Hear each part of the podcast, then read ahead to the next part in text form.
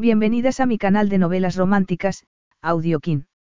Estaré agradecida si te suscribes al canal, dejas un comentario y un me gusta. Comencemos con la narración de la novela cuyo título es Secretos en Las Vegas. Argumento. Aparentar no tener principios le servía para ocultar su faceta de bienhechor, pero ella se dio cuenta de cómo era realmente. Dominique Mercado cultivaba su imagen de rico mujeriego desaprensivo adrede, le servía de tapadera para ayudar a mujeres en situaciones desesperadas sin que nadie se enterase. Pero el artículo que la prestigiosa periodista Meredith Forrester estaba a punto de escribirle delataría. Hacía muchos años que Meredith, amiga íntima de su hermana, le gustaba. Pero ahora, entre secretos y una irresistible atracción mutua, iba Dominica a atreverse a revelar la verdad a Meredith y arriesgarlo todo. Capítulo 1. La mejilla le dolía, normal, teniendo en cuenta que una mujer le acababa de dar una bofetada. Dominique Mercado suponía que, a lo largo de su vida, se había merecido unas cuantas bofetadas, pero, sorprendentemente, esa era la primera vez que le había ocurrido. Lo que le había puesto de muy mal humor. En primer lugar, porque no se lo había merecido. En segundo lugar, porque quien lo había hecho era la guapísima y activa Meredith Forrester, una pelirroja que le tenía harto. A Meredith le brillaban los ojos de furia, desilusión e indignación. Estaba claro que había ido a su club para discutir con él. Lo que no debería intrigarle, pero así era.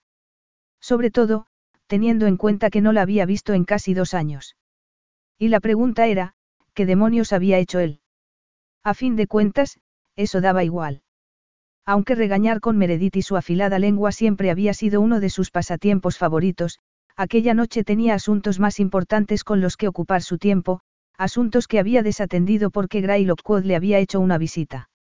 En vez de responder a la agresividad de ella con su propia agresividad, Dominique decidió sonreír. Yo también estoy encantado de verte, Meredith. A mí no me engañas con esa sonrisa y esa mirada. Te conocía ya cuando tenías la cara llena de granos por el acné juvenil.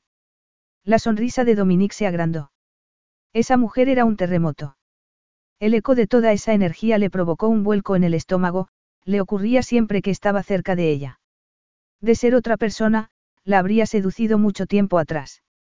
Pero Meredith era la mejor hermana de su hermana y fuera de su alcance. Ya veo que no has cambiado nada. Tan aguafiestas como siempre. Tú tampoco, si lo que ha llegado a mis oídos es cierto. Teniendo en cuenta que, como propietario del club de noche más de moda en Las Vegas, se pasaba las noches entre ricos y famosos, cualquier rumor podía haber llegado a oídos de Meredith. Su nombre se asociaba constantemente a un famoso u otro. Solo la mitad de los chismorreos eran ciertos. Pero no lograba adivinar cuál era el que había hecho que Meredith le diera una bofetada. Meredith evitaba Estés, su club, como la peste. El club no tenía categoría suficiente para ella.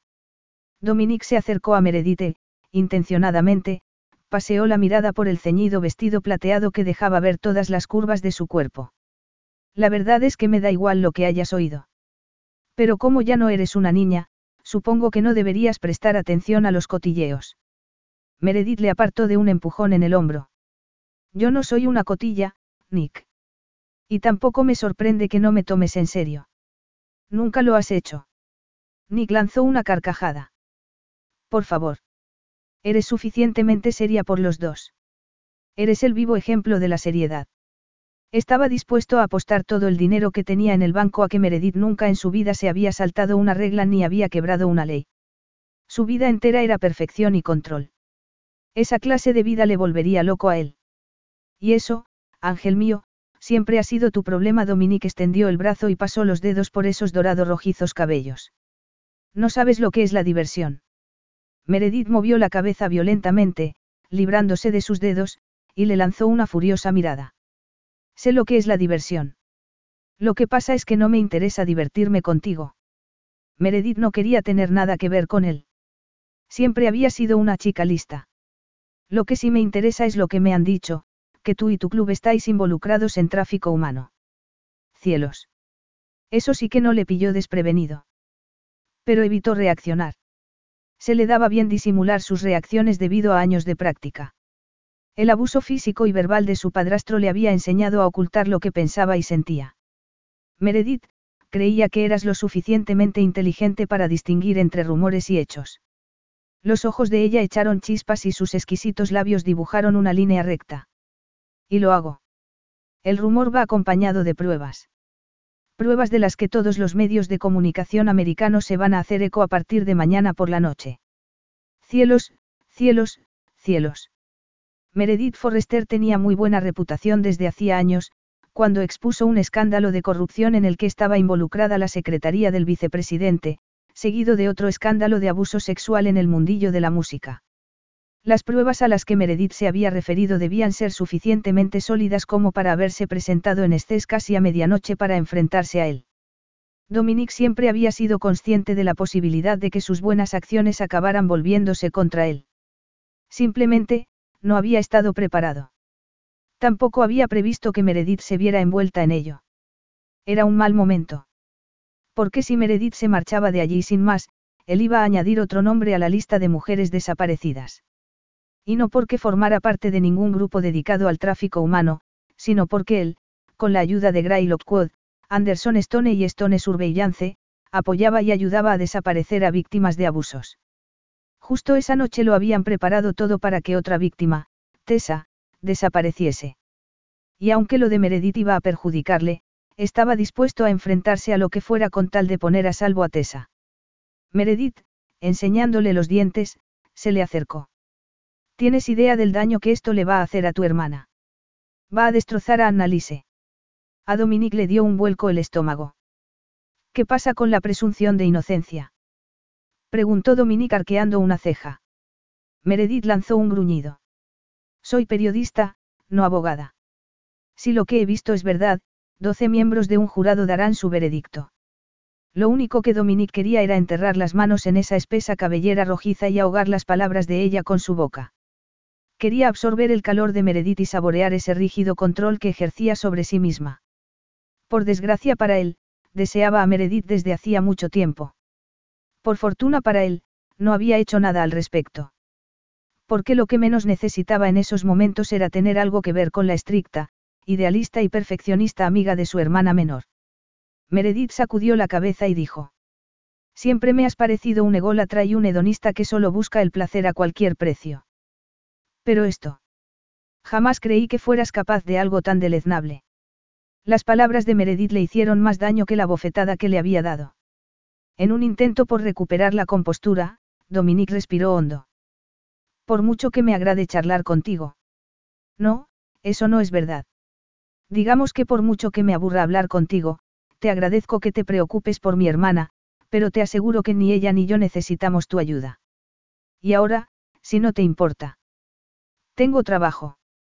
Y una víctima a la que proteger. Entonces, acercándose a ella, le dio un beso en la mejilla y murmuró. Diles a los camareros que eres mi invitada esta noche, así que tómate lo que quieras. Dominique se apartó de ella y esbozó una sonrisa que llevaba perfeccionando desde los 15 años. Y no hagas nada que yo no haría. No hagas nada que yo no haría, repitió Meredith mentalmente. Conocía a Dominique de mucho tiempo, desde que Annalise y ella se hicieron amigas en el colegio. Y aunque Dominique nunca le había caído bien, comprendía el atractivo que tenía para las mujeres. Era un hombre encantador y sofisticado, hacía sonreír y reír a todo aquel que se acercaba a él. Era divertido y animado. Y, gracias a su personalidad, había tenido un gran éxito en su negocio. No quería que la información que había recibido fuera cierta. Dominique involucrado en tráfico de personas. Había ido a Estés con la esperanza de que Dominique le diera una explicación. Era posible que alguien le estuviera tendiendo una trampa. O que alguien estuviera utilizando el club de Dominique para el tráfico humano sin que Dominique lo supiera. Pero nada más verle, había estallado, le había acusado y le había dado una bofetada. Se reprochaba haber reaccionado así. Pero Dominique no le había dado ninguna explicación y, para colmo, no había dejado de sonreír. Lo que era realmente preocupante. Hasta el momento de recibir ese correo electrónico, Meredith creía que Dominique podía ser muchas cosas, pero no un malvado. No obstante, si estaba involucrado en tráfico de personas. Meredith sintió náuseas. ¿Por qué se lo estaba tomando como algo personal?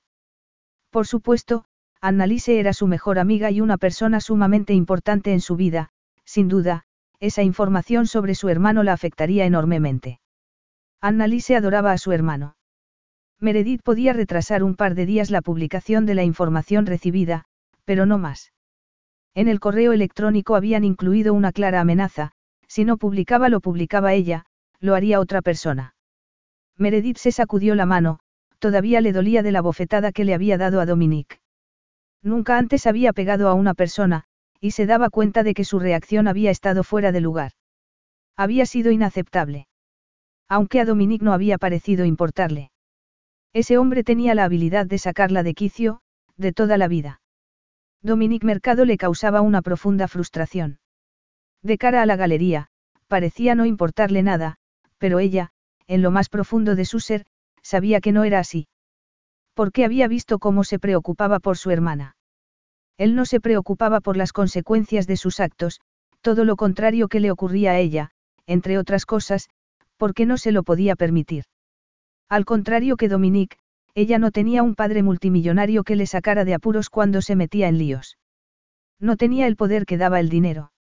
De haber hecho algo malo, habría perdido la beca que le había permitido estudiar en un buen colegio, su reputación se habría visto seriamente afectada y ahora podría perder su trabajo. Con un suspiro, Meredith pensó en acercarse al bar para tomarse una copa de tequila, pero decidió que eso no iba a ayudarle a solucionar el problema que tenía entre manos. Además, la música le estaba causando dolor de cabeza. Sorteando mesas y gente, Meredith se estaba dirigiendo directamente hacia la salida cuando, de repente, alguien la agarró por el brazo, deteniéndola. Hola, guapa, ¿a dónde vas?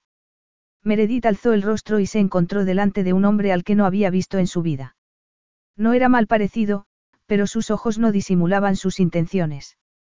Ella tomó nota del elegante y caro traje, el reloj de marca y unos zapatos que debían costar una fortuna.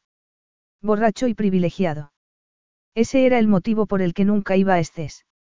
Suélteme, dijo Meredith haciendo un esfuerzo por mantener la calma. Vamos, no seas tonta, guapa. Solo quiero hablar. ¿Por qué no te tomas una copa conmigo? Dijo el hombre con voz espesa, haciendo uso de su altura para atraerla hacia sí. Meredith contuvo un súbito ataque de angustia. Ese individuo estaba demasiado borracho y tenía un complejo de superioridad excesivo como para darse cuenta de que a ella no le estaba haciendo ninguna gracia. Por lo tanto, decidió ser más directa. Meredith fue a agarrarle la entrepierna con la intención de hacerle tanto daño como pudiera. No obstante, su mano no llegó al objetivo. Otra mano se la agarró. Otro brazo le rodeó la cintura, tirando de ella hacia atrás, hacia un sólido y cálido pecho. Eres increíble. No se te puede dejar sola ni cinco minutos sin que te metas en líos. Esas palabras le habían sido susurradas al oído. Pero, al otro hombre, Dominique le dijo. La próxima vez que quiera poner las manos encima de una dama en mi club, le sugiero que antes se asegure de que ella esté de acuerdo. El hombre balbuceó e intentó disculparse sin éxito. Dominique le ignoró y llamó a uno de los encargados de seguridad. Por favor, acompañe a este hombre a la salida y asegúrese de que sale de mi propiedad. Pero estoy aquí con unos amigos, me van a llevar a casa en su coche. Dominique se encogió de hombros. En ese caso, le sugiero que busque un taxi. O también puede decirles a sus amigos por qué le hemos echado del club. El de seguridad, sin siquiera pronunciar palabra, indicó al hombre que se pusiera en marcha hacia la salida, delante de él. Meredith supuso que Dominique la soltaría en el momento en que aquel tipo desapareciera, pero no fue así.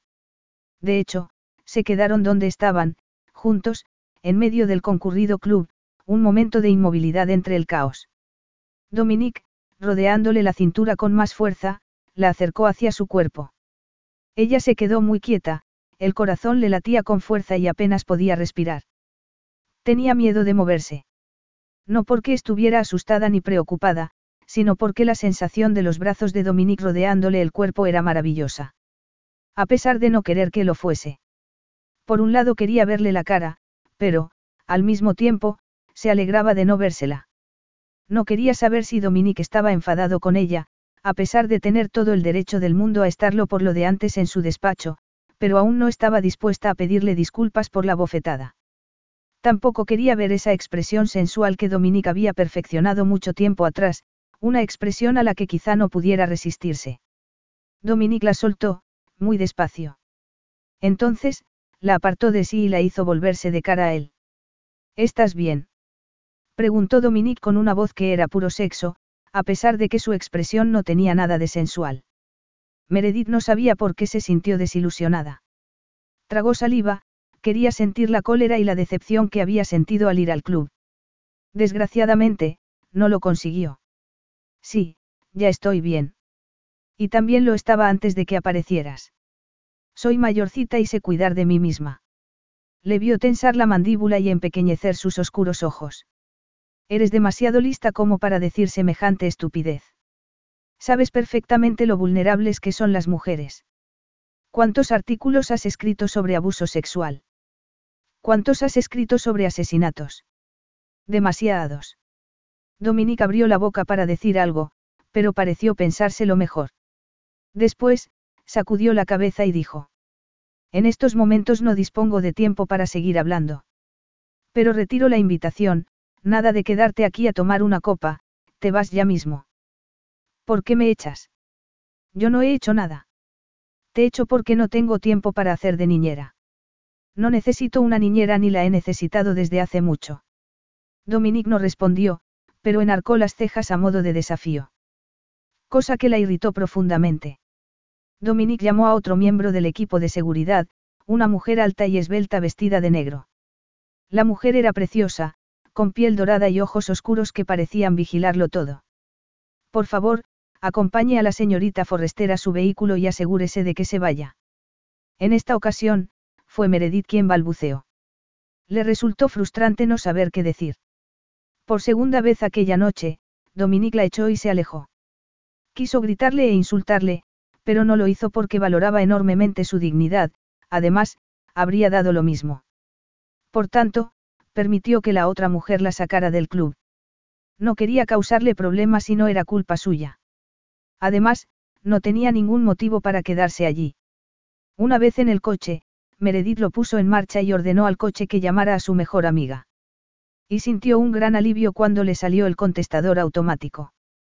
Annalise, llámame cuando puedas. Tengo que hablar contigo. Capítulo 2. Dominique todavía no se había calmado. Le había costado un enorme esfuerzo no tumbar de un puñetazo al sinvergüenza que había tocado a Meredith. No habría sido aconsejable. Pagaba mucho dinero por el equipo de seguridad que se encargaba de ese tipo de problemas, el dueño del establecimiento no debía intervenir, no era bueno para el negocio. Sus clientes esperaban de él que fuera un tipo divertido y que dirigiera el local de tal modo que les ayudara a relajarse y a pasar un buen rato. Tumbar a un tipo de un puñetazo destrozaría la imagen de tipo despreocupado que tanto se había esforzado por cultivar.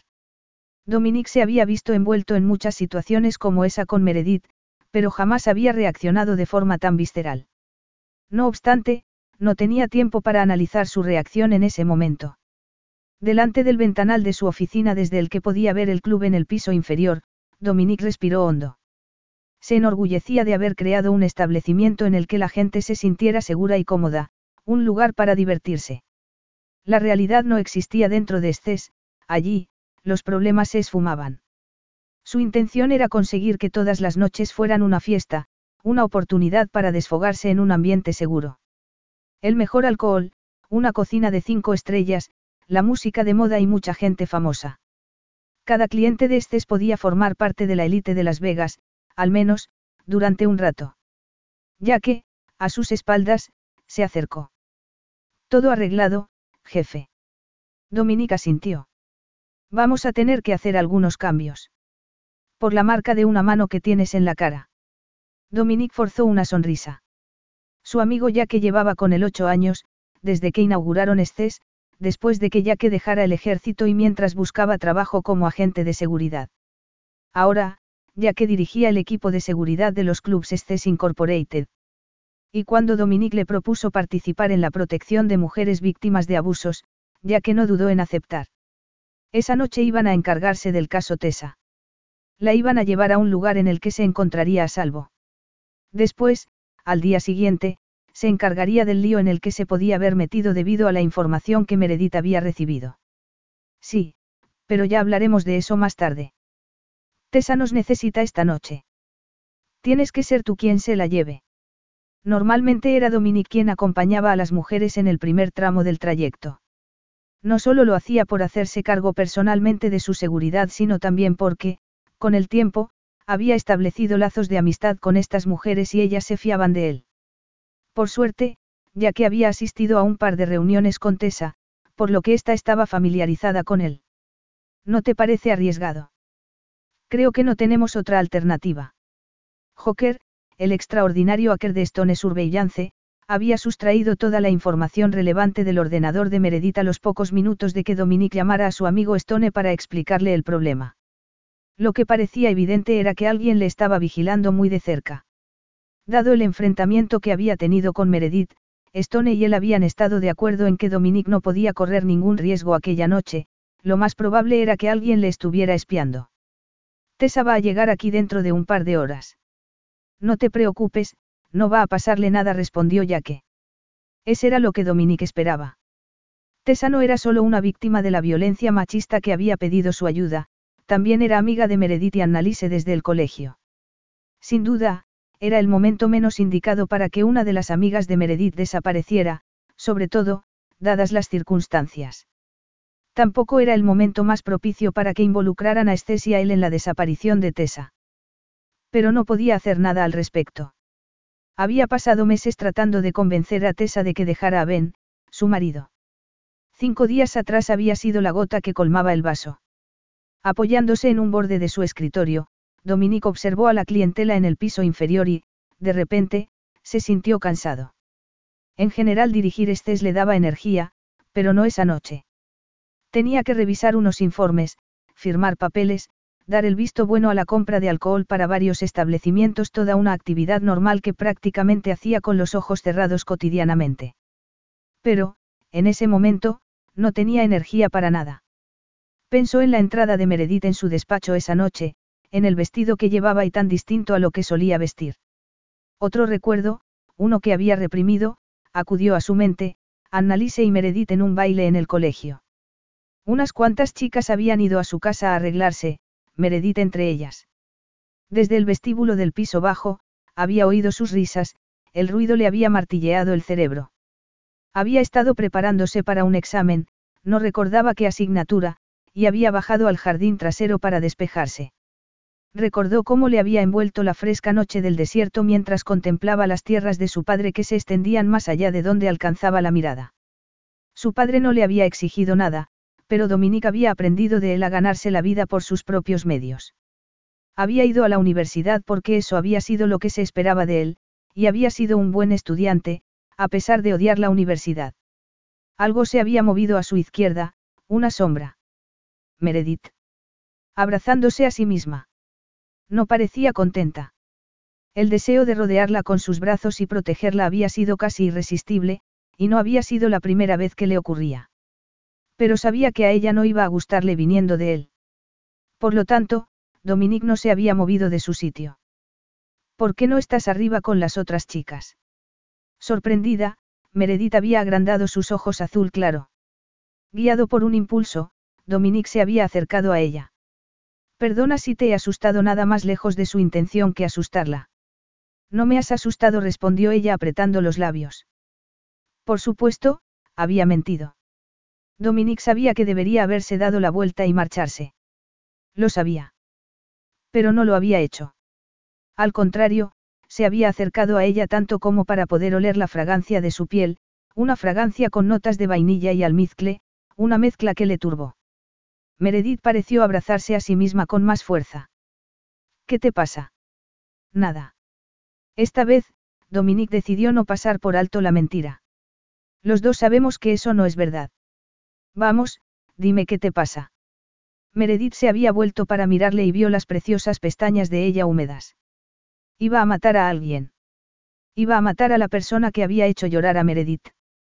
Meredith sacudió la cabeza, pero decidió responder.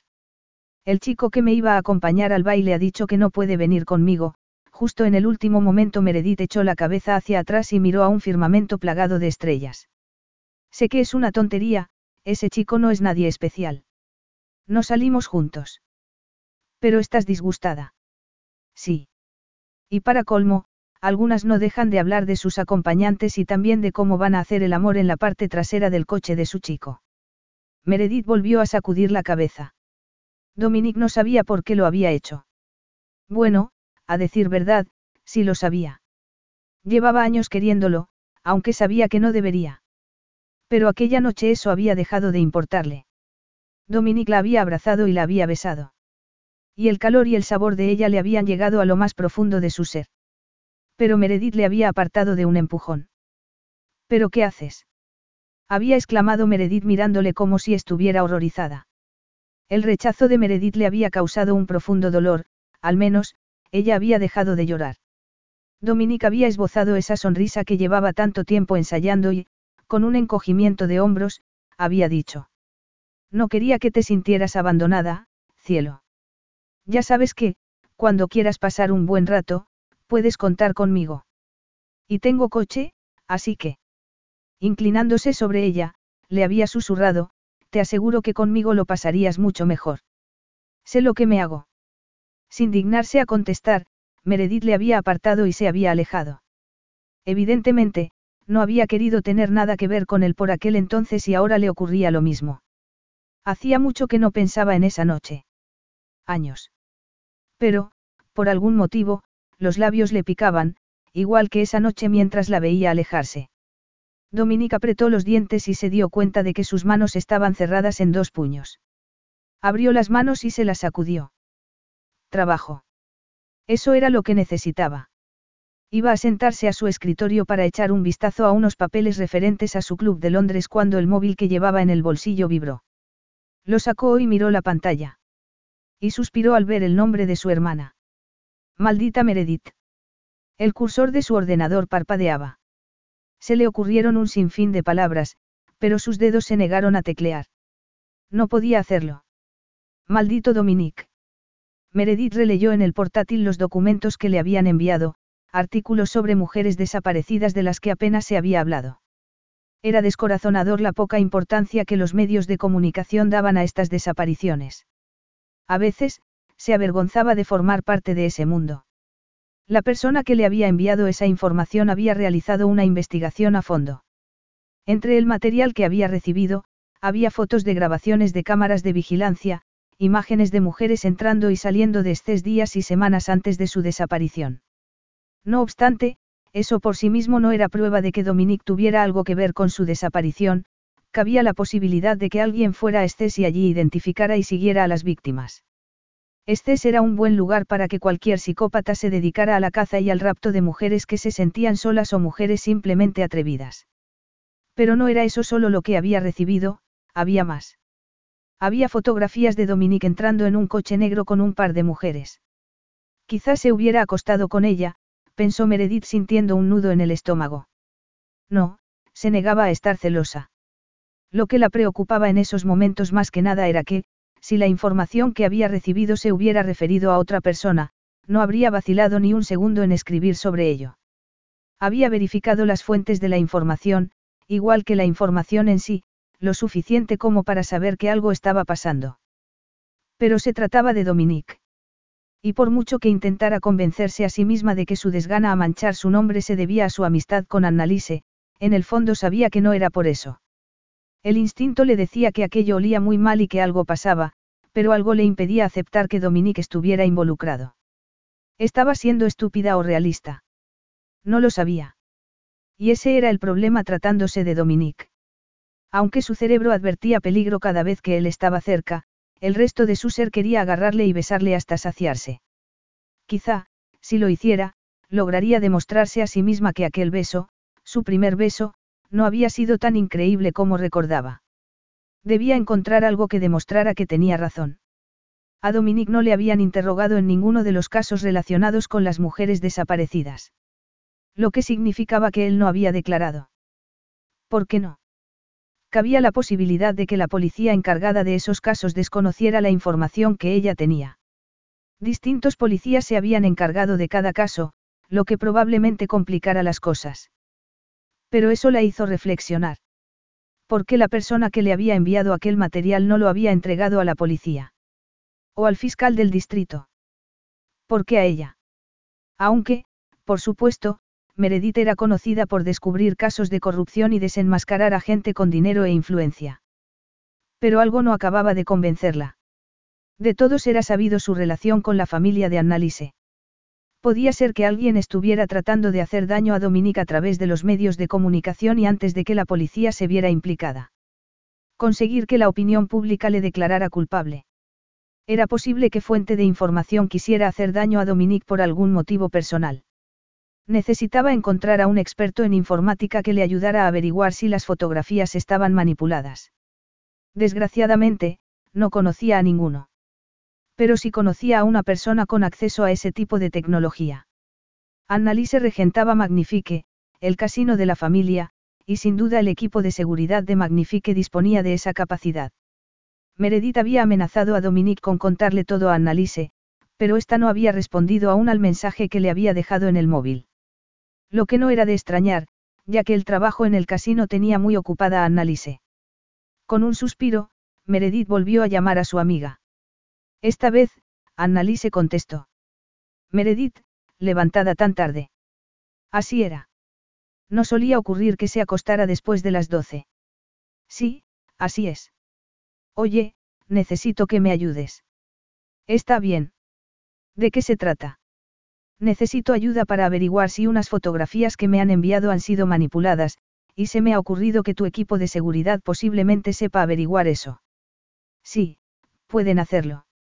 Es para algún artículo. Meredith no quería crear un conflicto entre Annalise y su hermano, pero no tenía alternativa. Annalise debía saber qué ocurría, y más si iba a ayudarla. Con otro suspiro, Meredith dijo. Sí. Te lo contaré cuando llegue al casino. No era el tipo de conversación que se tenía por teléfono. Capítulo 3. Esa noche le estaba resultando interminable.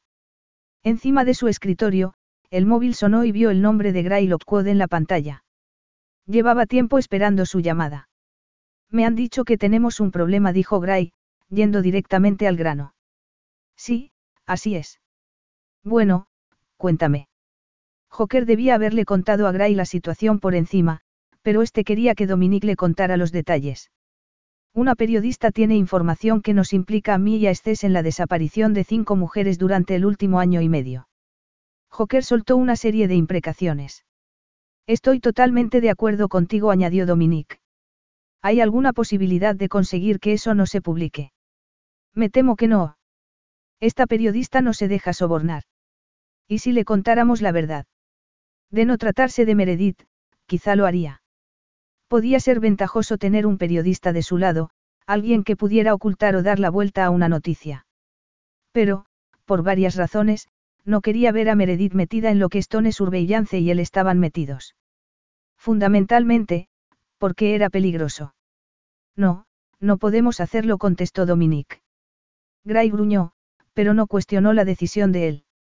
Bueno, quizá podríamos presionarla para que abandonara la historia. Lo dudo. Tiene fama de no dejarse avasallar. No se deja intimidar fácilmente. No obstante, valdría la pena intentarlo. Dominique se encogió de hombros, a pesar de saber que Gray no podía verle. Si te sirve de consuelo. Pero te aseguro que esta mujer no va a ceder. Gray emitió otro sonido, algo parecido a, aja. ¿Os conocéis? Este asunto, para ella, es algo personal. Es la mejor amiga de mi hermana. Hace 15 años que conozco a Meredith. Deja que lo adivine, a que no le caes bien. Ahora, quien lanzó un gruñido fue Dominique. Digamos que no. Tiene una mala opinión de mí. Es una pena que no la sedujeras con ese encanto de chico malo tan propio de ti.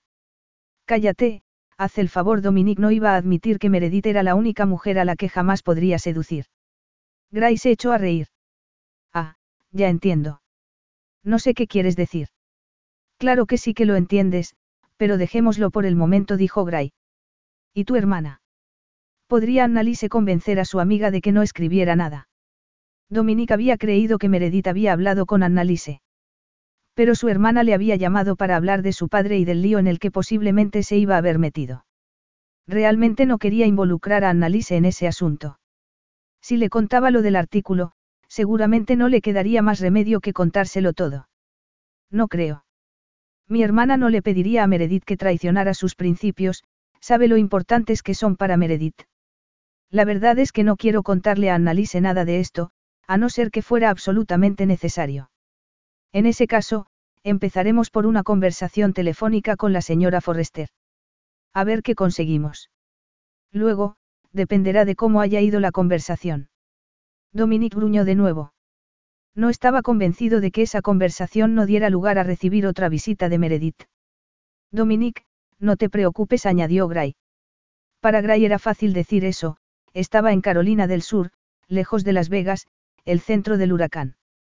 Pero ¿qué otra cosa podía decir Gray? Sí, bien. Sabíamos que esto podía ocurrir en cualquier momento. Sí, así era.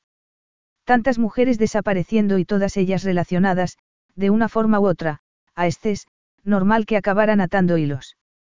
Se habían preparado en caso de que la policía investigara una de las desapariciones, pero no a todas. Confía en mí, Nick, te tenemos cubierto. Dominique confiaba plenamente en Gray y en el resto de Stone. Surveillance. No le quedaba más remedio, no tenía otra alternativa. Cuando su móvil sonó, Meredith miró la pantalla. Número desconocido. Normalmente, no se molestaba en contestar llamadas de gente que no conocía, pero dada la situación, respondió a la llamada. Sí. Meredith Forrester. Sí respondió ella con precaución. Soy Anderson Stone. Meredith agarró con fuerza el volante del coche. Sabía quién era Anderson Stone, todo el mundo le conocía. Años atrás le habían arrestado en relación con el asesinato del hijo de una importante familia sureña. El caso había salido en la prensa de todo el país, no solo por tratarse de familias conocidas a nivel nacional, sino por la rapidez y la opacidad con la que habían encarcelado a Anderson Stone. Y se había hablado aún más de su puesta en libertad, tras saberse que sus acciones habían respondido a haber defendido a una amiga de su infancia después de que la atacaran. Stone era un hombre con mucho poder y muy rico. En un artículo sobre él, había leído que Stone había montado un negocio, además de ser miembro de la junta directiva de Anderson Steel. Pero. ¿Por qué le llamaba a ella? ¿A qué se debe su llamada, señor Stone? Llámeme Stone a secas. Quería hablar con usted sobre Dominique Mercado. Dominique. No sabía que Dominique conociera a Anderson Stone. Aunque, por otra parte, no sabía qué amigos tenía Dominique. ¿De qué quiere hablar conmigo sobre Dominique? Está usted cometiendo un grave error. Meredith sacudió la cabeza y aparcó el coche en la cuneta. Esa conversación iba a requerir toda su atención. ¿Cómo dice? Las apariencias pueden engañar, señorita Forrester. Reconozco que las fotografías y la información que le han enviado pueden parecer sospechosas. Nada de pueden, lo son. Era evidente que Dominique había acudido a un amigo influyente para que éste le ayudara a convencerla de que abandonara el asunto. De repente, sintió una profunda decepción. Sin embargo, para desgracia de Dominique, ella no era tan frágil como parecía. Y, por supuesto, no iba a renunciar a investigar algo con implicaciones tan serias. Iba a decírselo a Stone cuando, de repente, se dio cuenta de que en ningún momento le había dicho a Dominique lo que había recibido, ni que los archivos que le habían enviado incluían fotografías. ¿Cómo sabe que tengo fotos? Oyó una suave y ronca risa. Digamos que solo contrato a gente sumamente competente. Ha entrado en mi ordenador. Yo no he dicho eso. No era necesario que lo hiciera. Solo había una forma de saber que a ella le habían enviado fotografías. Deje en paz mi ordenador y, de paso, dígale también a su amigo que me deje en paz. ¿A qué amigo? Por lo que tengo entendido, Dominique y usted se conocen muy bien. Si ha insinuado lo que me parece que ha insinuado, se equivoca rotundamente. Por lo que he oído, fue usted quien fue a verle. Y dejó una visible huella en su mejilla. Eso indica que le aprecia y que, realmente, no quiere escribir ese artículo. A Meredith no le gustaba estar en desventaja y, en ese momento, Stone parecía tener todos los ases. Y ella ninguno. Porque Stone tenía razón, ella no quería escribir el artículo. Eso no me va a impedir hacerlo. Justo eso mismo es lo que Dominique me ha dicho que usted diría. Meredith necesitaba despertarse. Se le daba muy bien entrevistar a gente, tenía que espabilar. Podía aprovechar esa llamada para sacar información. Ya que está claro que usted ha visto esos informes y esas fotos, debe haberse dado cuenta de que no son solo muy dañinos, sino también irrefutables. Es por eso por lo que todavía no ha escrito el artículo, porque son irrefutables. No, es porque soy un ser humano decente y una buena periodista. No voy a escribir algo así, algo que podría destruir la vida de una persona, sin antes asegurarme completamente de que todo encaja. Stone lanzó una risa incrédula. Perdone, pero me cuesta mucho creer eso. No es la primera vez que tengo que tratar con periodistas y, en mi experiencia, no muchos tienen un ápice de integridad. Bueno, pues yo sí. Me tomo muy seriamente mi trabajo y mi responsabilidad como periodista. Excelente, declaró Stone con tono de autoridad. En ese caso, olvide que ha visto esas fotos. Stone podía ser un hombre de negocios de éxito y podía estar acostumbrado a dar órdenes, pero ella no era uno de sus empleados. No voy a hacerlo. Le oyó suspirar y, de repente, se sintió muy cansada. Dominique también me dijo eso. Escuche, le aseguro que no es lo que parece. ¿Por qué voy a creerle? ¿Por qué voy a aceptar la palabra de alguien a quien ni siquiera conozco? No es lo mismo que está haciendo con la persona que le ha enviado esa información. A su pesar, Meredith tuvo que reconocer que Stone tenía razón en eso. ¿Quién ha dicho que lo estoy haciendo? Aunque debería admitir que es difícil ignorar lo que resulta evidente. Hasta el momento, lo único que me ha dicho es que las apariencias pueden engañar.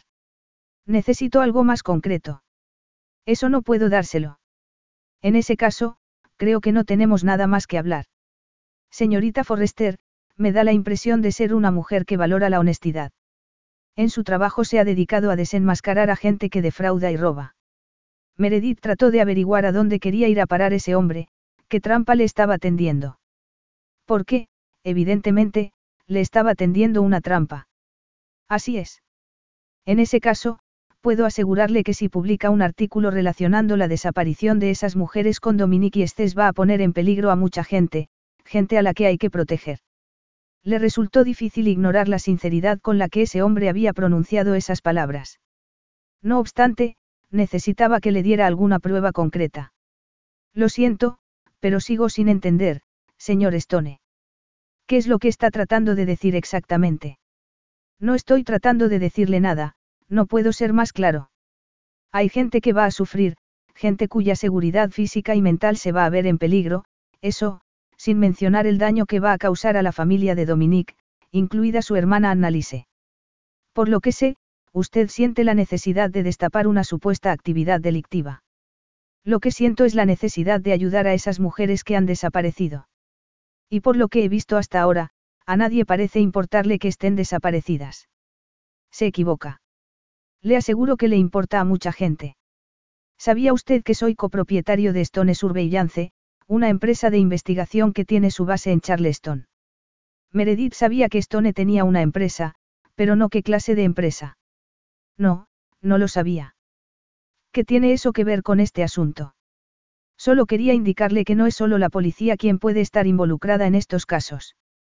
Trata de decirme que su empresa, desde la otra punta del país, se está encargando de la desaparición de unas mujeres en Las Vegas. ¿Y si le dijera que así es? Meredith ladeó la cabeza y se tomó unos segundos para reflexionar antes de contestar. Le contestaría que son ustedes unos ineptos, teniendo en cuenta la cantidad de mujeres que han desaparecido. Y también me parece que lo único que le interesa es proteger a un amigo.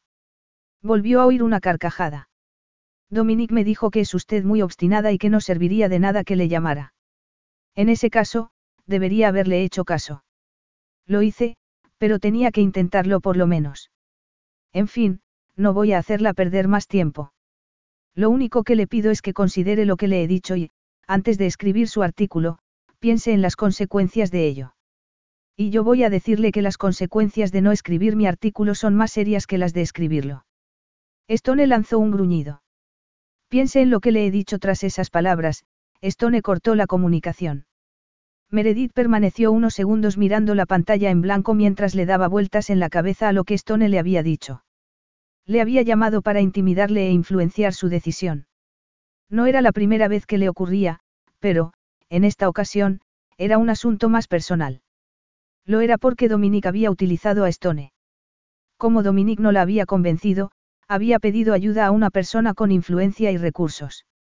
Aunque jamás había creído que Dominique fuera capaz de una cosa así, ahora tenía una prueba irrefutable. Lo que aumentó su decepción. De una cosa estaba segura, iba a llegar al fondo de aquel asunto. Tenía que averiguar la verdad. Capítulo 4. ¿Qué has dicho? Meredith se encogió ante la ira de su amiga. Temía que Annalise dirigiera su furia a ella como portadora de las malas noticias. Ya sé que es difícil de creer. Meredith, estamos hablando de Dominique.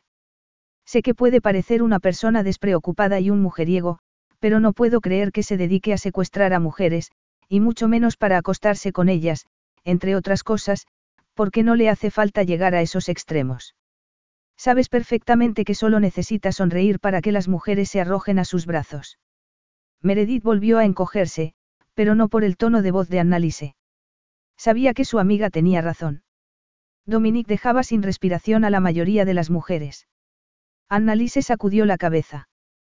Tiene que haber otra explicación. Recordó las palabras de Stone, similares a las de Annalise. A mí también me gustaría que fuera así, pero... Annalise apretó los labios con gesto severo. Dime, ¿qué es lo que quieres de mí? Me preguntaste si podías consultar con uno de mis informáticos, no. Quiero saber si las fotografías que me han enviado no están manipuladas. ¿Tienes algún empleado que pudiera analizarlas? Sí, por supuesto. Annalise agarró el teléfono que había encima del escritorio y dijo. Di a que venga a mi despacho. Tengo que hablar con él. Annalise colgó el auricular y cruzó los brazos a la altura del pecho.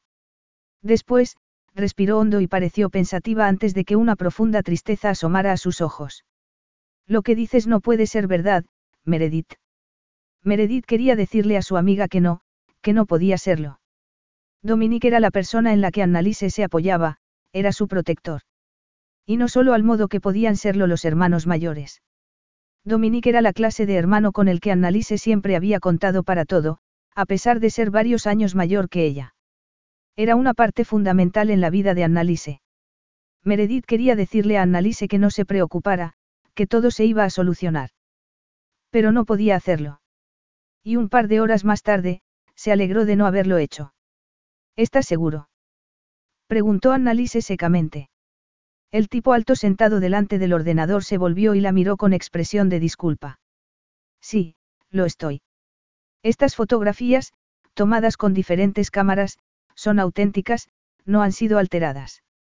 Voy a matar a mi hermano, declaró Annalise. Entonces, Annalise abrió un cajón del escritorio y sacó su bolso. Se dirigió a la puerta a toda prisa, con Meredith siguiéndola. ¿A dónde vas? A discutir con mi hermano. Aquello no estaba saliendo nada bien.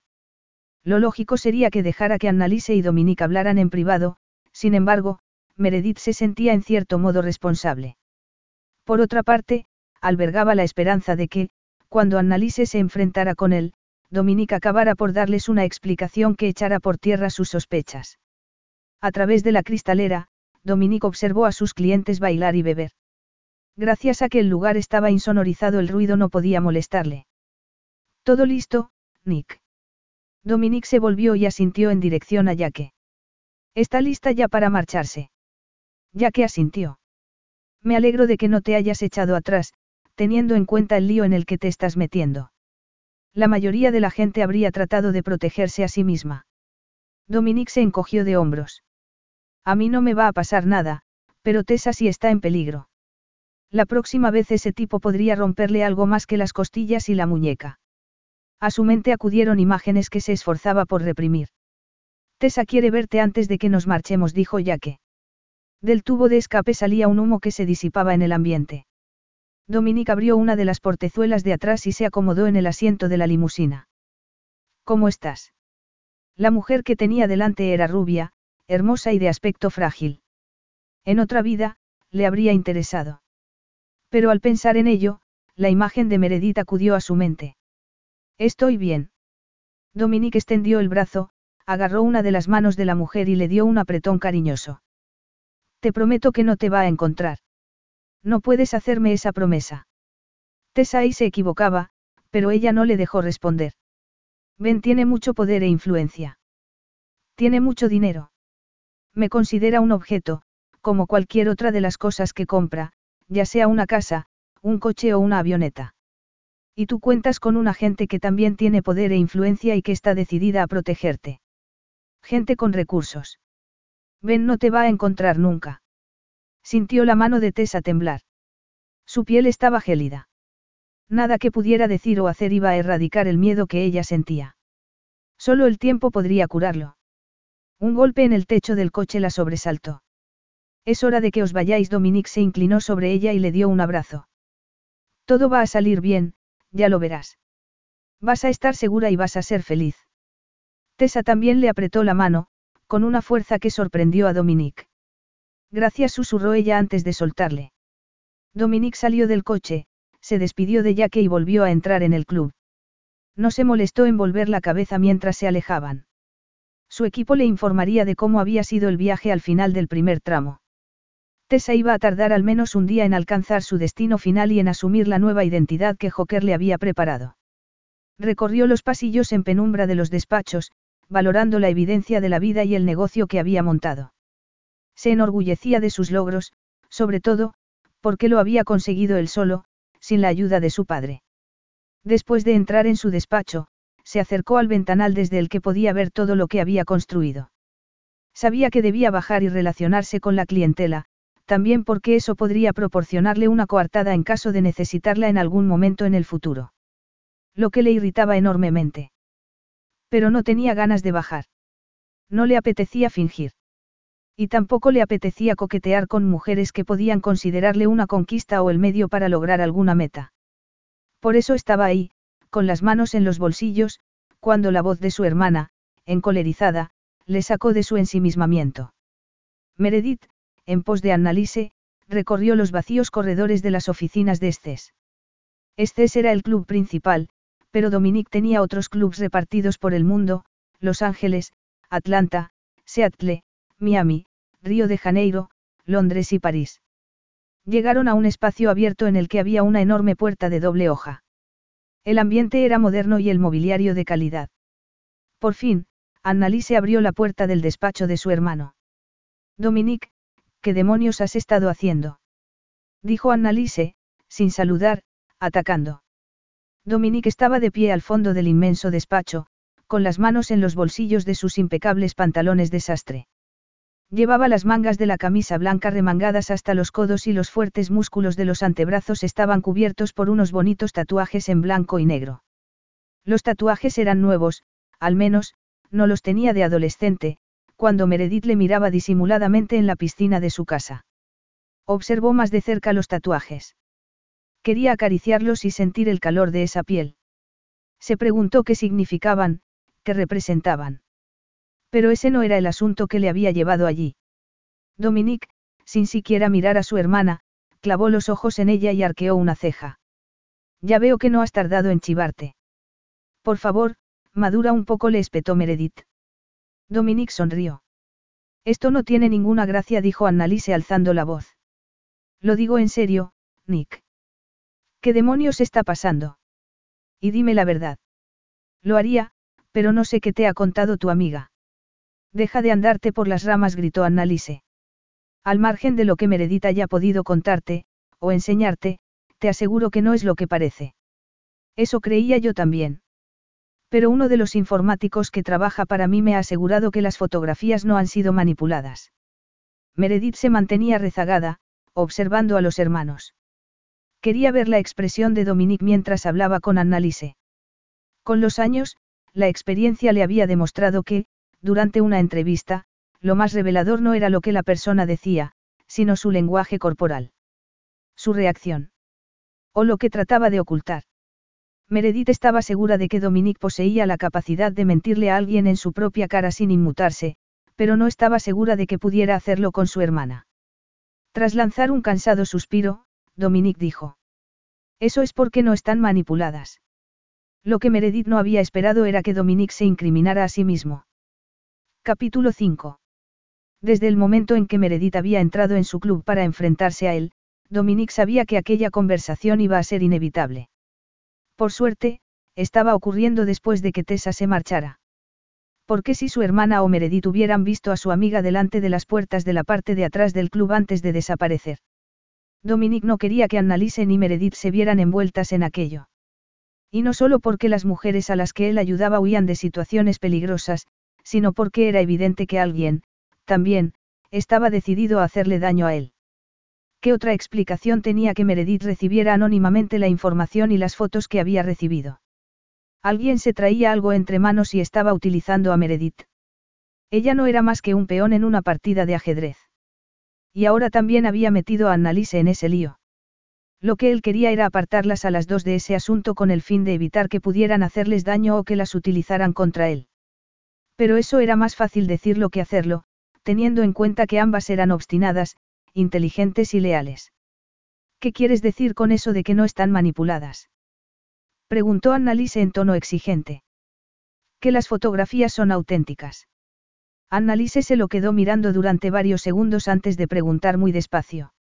Estás admitiendo ser una de las últimas personas en haber visto a, al menos, cuatro mujeres que han desaparecido.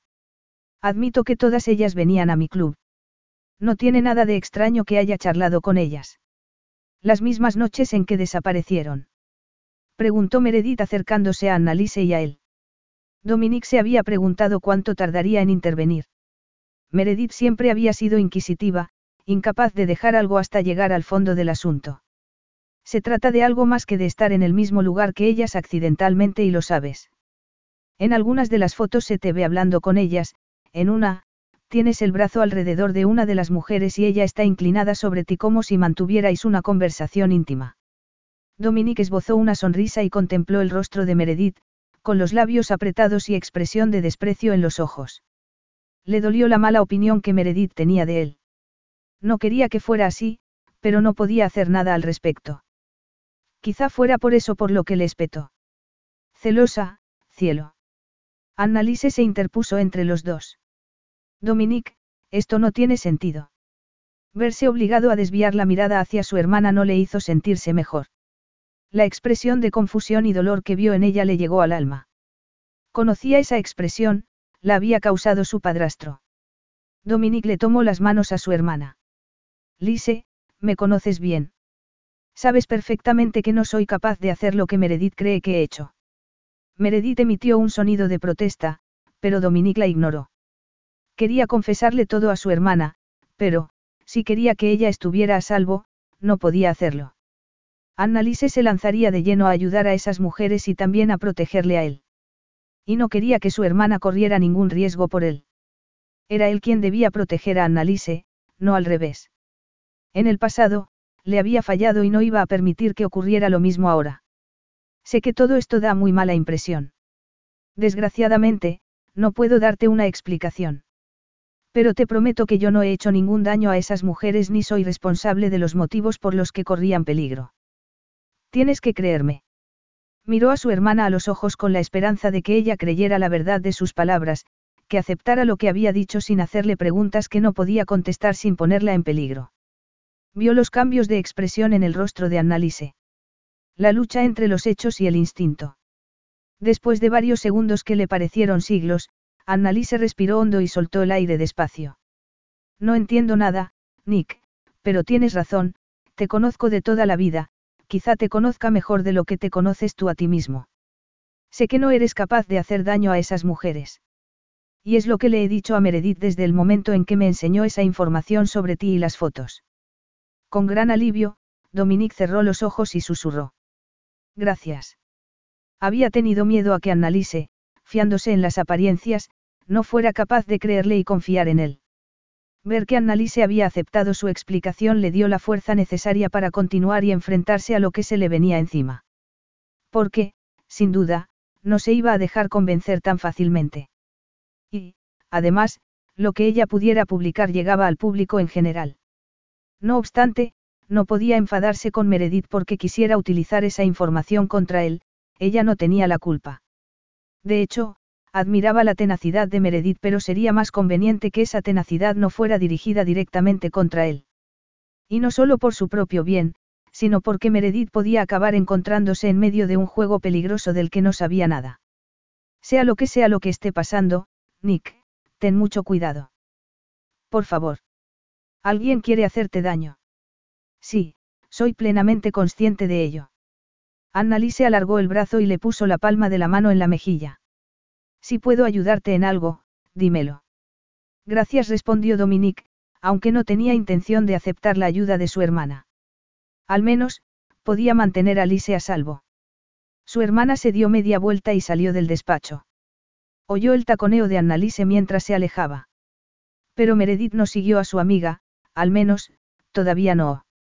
Se había quedado quieta en medio del despacho, obviamente, tratando de encontrar una explicación a lo que había pasado. La mente de esa mujer no descansaba. A mí no me has convencido, dijo Meredith finalmente. Dominique lanzó una irónica carcajada. Tampoco lo esperaba. Te conozco, Meredith.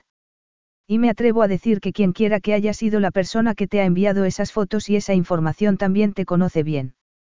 Dominique había dicho eso con la esperanza de que Meredith se parase y pensase. Soy plenamente consciente de que alguien me está utilizando, Dominique respondió Meredith con una sonrisa burlona.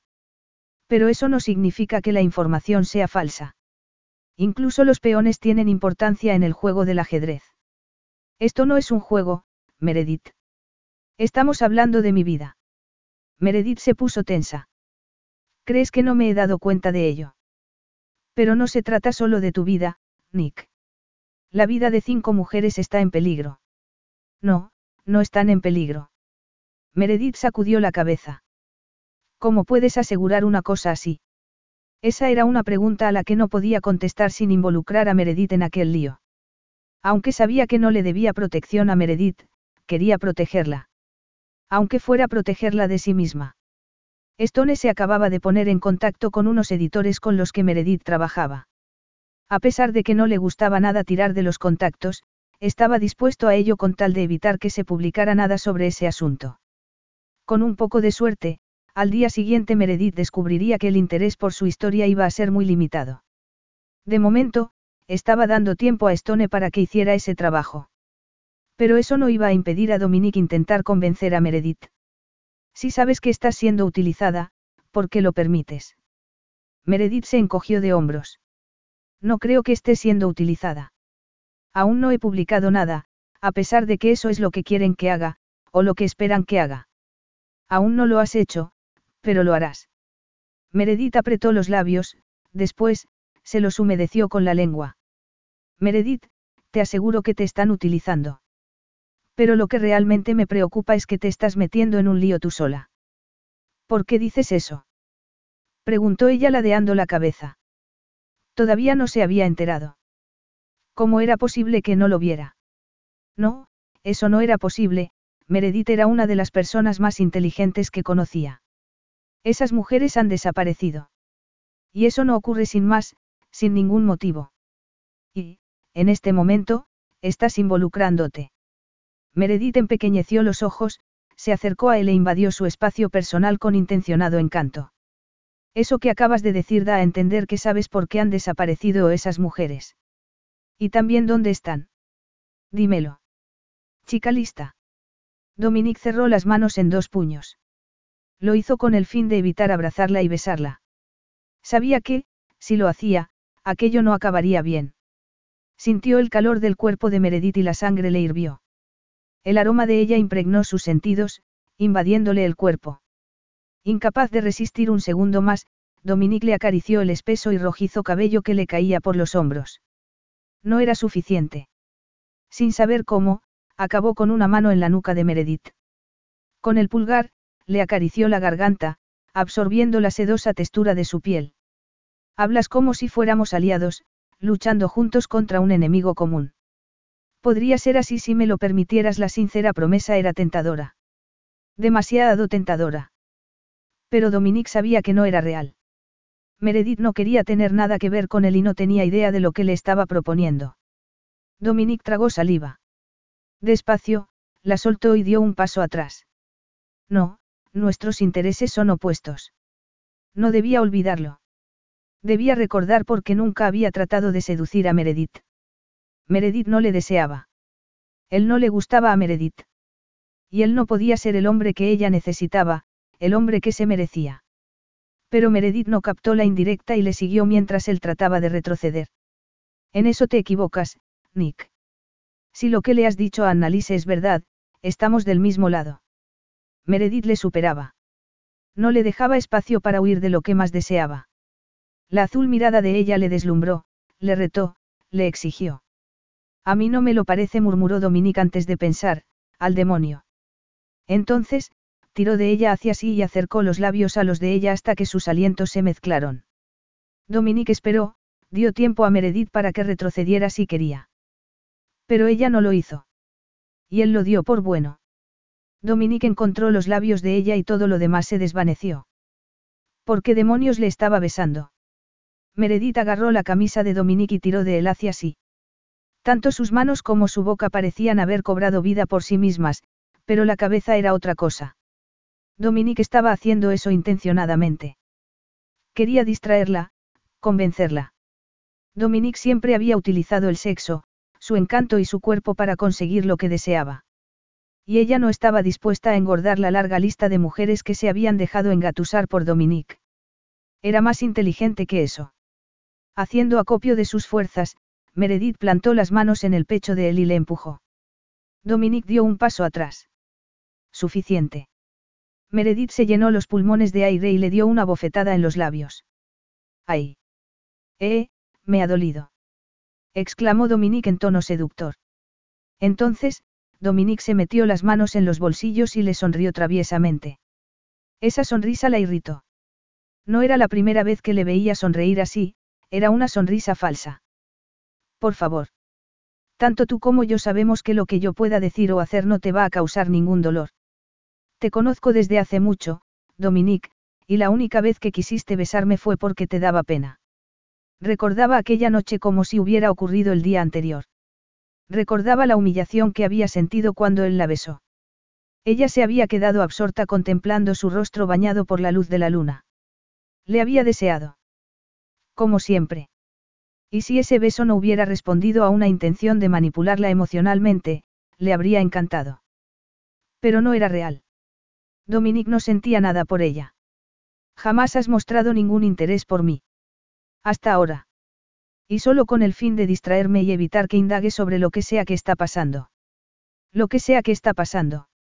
Repitió él. Yo no he hecho esas cosas de las que me acusas.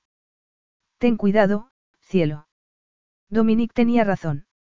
Durante las últimas horas, entre la llamada telefónica de Anderson Stone y el encuentro entre Annalise, Dominique y ella, Meredith había comenzado a preguntarse qué era lo que realmente pasaba, cuál era la verdad. Y había empezado a creer que, se tratara de lo que se tratase, Dominique estaba metido en un lío. Soy periodista, solo busco la verdad. Nada más. Tras esas palabras, Meredith se dio media vuelta y se encaminó hacia la puerta.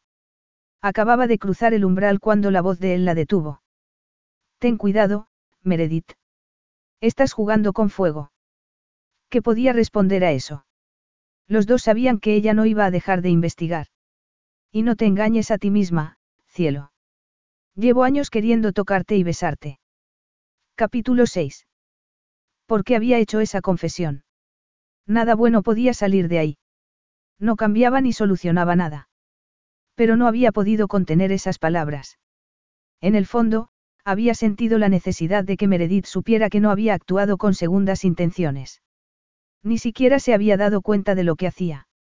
Se había encontrado delante de ella y, sin más, la había rodeado con sus brazos. Y lo que había sentido había sido pura perfección, algo que solo le había pasado una vez más en la vida. Aunque esta vez había sido diferente.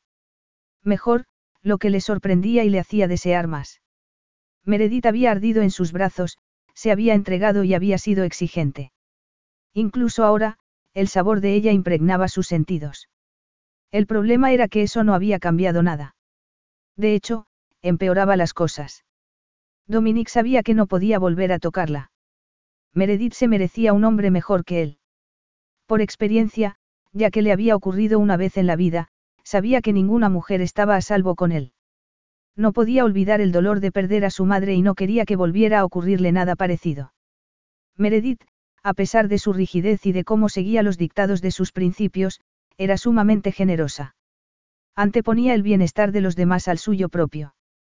En su trabajo, se dedicaba a defender a aquellos que no podían defenderse por sí mismos. Meredith le detestaba y tenía motivos para ello. Dominique, intencionadamente, se había creado una imagen contraria a todo en lo que Meredith creía. Nunca antes le había preocupado la opinión que Meredith pudiera tener de él porque no era ni más ni menos que la opinión que él tenía de sí mismo. Pero esa noche, le había dolido mucho que Meredith le rechazara. Estaba decidido a evitarla a partir de ese momento. Con un poco de suerte, Stone y Joker lograrían el apoyo necesario para evitar que se hiciera público el asunto de las desaparecidas. Preferiblemente, antes de que Meredith se viera envuelta en un peligro del que no podría escapar. A sus espaldas se abrió la puerta del despacho y Dominique tuvo que contener un gruñido de frustración. ¿Por qué no podían dejarle en paz esa noche? Ya que no esperó a que le saludara. Tenemos un problema. ¿Qué problema? Alguien nos ha seguido a Tessa y a mí después de salir de aquí. Maldita sea. Sí, maldita sea. Al principio, he creído que se trataba de alguien a quien había contratado su marido para que la siguiera. Con la tecnología actual, era un constante motivo de preocupación. Aunque tomaban precauciones, siempre había riesgos. Salir de allí era el momento en el que el riesgo era mayor cuando ayudaban a una mujer a escapar. Pero también habían diseñado planes para contrarrestar ese riesgo. Llamé a nuestros refuerzos para que siguieran a la persona que nos seguía. Al enterarme de que no se trataba del marido de Tessa, pensé que podría tratarse de la persona que le envió esa información a Meredith y me puse a indagar. Un hombre inteligente, por eso ya que era el jefe del equipo de seguridad. Y... No te va a gustar lo que he descubierto. Vamos, dímelo. Era un tipo grande, alto y de mucha musculatura. Contratado por alguien. Sí, pero eso es lo que no te va a gustar. Hemos averiguado que, previamente, se había reunido con Meredith. En esos momentos, a Dominique le entraron ganas de estrangularla. ¿Cómo demonios se le había ocurrido meter a otra persona en ese asunto? Lo que había hecho podía haberle costado a Tessa su libertad. Y con Tessa, ¿Todo bien? Sí.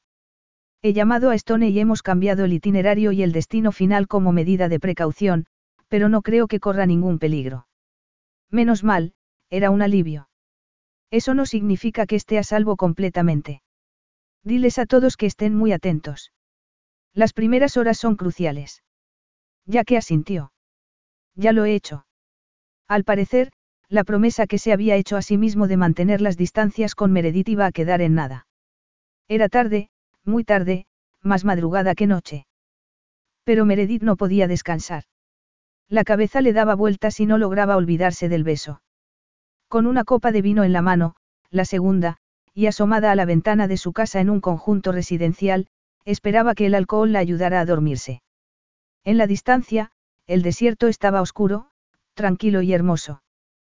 Prefería esa parte de Las Vegas al lujo preferido por Annalise o al caos y el exceso que rodeaban a Dominique. Sacudió la cabeza, vació su copa y se dirigió a su dormitorio. En el cuarto de baño de su cuarto, se puso un suave camisón y, al salir, se quedó de piedra. Había un hombre allí, pero no necesitó verle la cara para darse cuenta de quién era. Lo reconoció por su postura, por la inclinación de su cabeza, con las manos en los bolsillos de los pantalones igual que antes aquella misma noche. La sangre le hirvió al momento. Dominique paseó la mirada por su cuerpo, desde los pies descalzos pasando por sus muslos y la seda que le cubría el cuerpo hasta la cara. La piel le ardía bajo la mirada de Dominique. Sus pezones se endurecieron y él lo notó. Lo que la enfureció enormemente. El sentido de supervivencia le dijo que debería cubrirse con algo. Se sentía desnuda. Pero, por otra parte, era él quien había invadido su privacidad y ella tenía derecho a llevar puesto lo que le diera la gana. ¿Esperabas compañía, cielo? No, ¿cómo has entrado aquí? Digamos que tu sistema de seguridad deja mucho que desear. Para la mayoría de la gente, un cerrojo y un poco de educación resulta suficiente. Yo no soy la mayoría de la gente. De eso no cabía la menor duda. ¿Crees que puedes actuar con impunidad y saltarte la ley cuando quieras? Esto es allanamiento de morada, Dominique. Lo que le describía perfectamente. Dominique se saltaba todas las reglas, para él eran mera sugerencia, por el contrario, ella las cumplía a rajatabla. No comprendía la habilidad de Dominique para hacer lo que le daba la gana sin importarle las consecuencias. Llama a la policía, dijo él encogiéndose de hombros. Pero antes de hacerlo, ¿por qué no hablamos del tipo al que has mandado a que siga a mi jefe de seguridad? Meredith empequeñeció los ojos. ¿Cómo se había enterado él de eso? Había sido Annalise quien la había puesto en contacto con Ethan, uno de los de su equipo de seguridad, con el fin de averiguar qué estaba pasando, pero también con la intención de proteger a Dominique. ¿Por qué el cabezota de Dominique no iba a pedir ayuda a pesar de necesitarla? Ethan no había averiguado nada que pudiera servirles de mucho. Había seguido a uno de los coches de Dominique al salir de Estés, pero en él no iba Dominique, aunque sí una hermosa mujer. Ethan le había dicho que ella y el jefe de seguridad de Dominique habían entrado en un hotel por la puerta de atrás. Ah, tu jefe de seguridad, eh utilizando el coche del jefe para divertirse un rato. Dominique sonrió. Tenía mi permiso para hacer lo que estaba haciendo. Sí, no me cabe la menor duda. No vas a dejarlo, ¿verdad? Meredith ladeó la cabeza y contempló a Dominique durante unos segundos. A pesar de la hora que era, se le veía compuesto y despierto. No voy a dejar que. La aventura amorosa de tu empleado. Deja ya que en paz, no ha ido al hotel para acostarse con nadie. Y no me refería a eso, sino a este lío porque, claramente, tu investigador creía que me estaba siguiendo a mí. Y tú, pase lo que pase, no vas a parar hasta averiguar qué ocurre, ¿verdad? Meredith se encogió de hombros. Dominique tenía razón, pero no quería admitirlo. En el fondo, sabía que algo no casaba y que Dominique estaba en peligro. Pero ella no podía abandonar, no era capaz. ¿Por qué iba a hacerlo? ¿Por qué te lo pido yo? Meredith lanzó una seca carcajada. Eso no es motivo para mí, Nick. Dominique dio unos pasos hacia ella, esquivando la enorme cama en medio de la habitación. Meredith se había sentido más segura con la cama de por medio. No porque tuviera miedo de él, sino porque le daba miedo su propia reacción. Suponía que dirías eso. Tu amigo me ha hecho perder mucho tiempo y mucho dinero esta noche. No veo por qué, pero si Dominique se dignaba a explicárselo, era todo oídos. Muy despacio, Dominique se le acercó hasta detenerse a escasos centímetros de ella. La luz de la luna trazaba luces y sombras en su rostro, haciendo que sus pómulos sobresalieran, haciéndole parecer más peligroso de lo que sabía que era. Ese es el problema, murmuró Dominique. Y, a propósito, yo no te debo ninguna explicación. A Meredith le vibraba todo el cuerpo. Estaba excitada y una energía nerviosa se había apoderado de ella. La piel le picaba.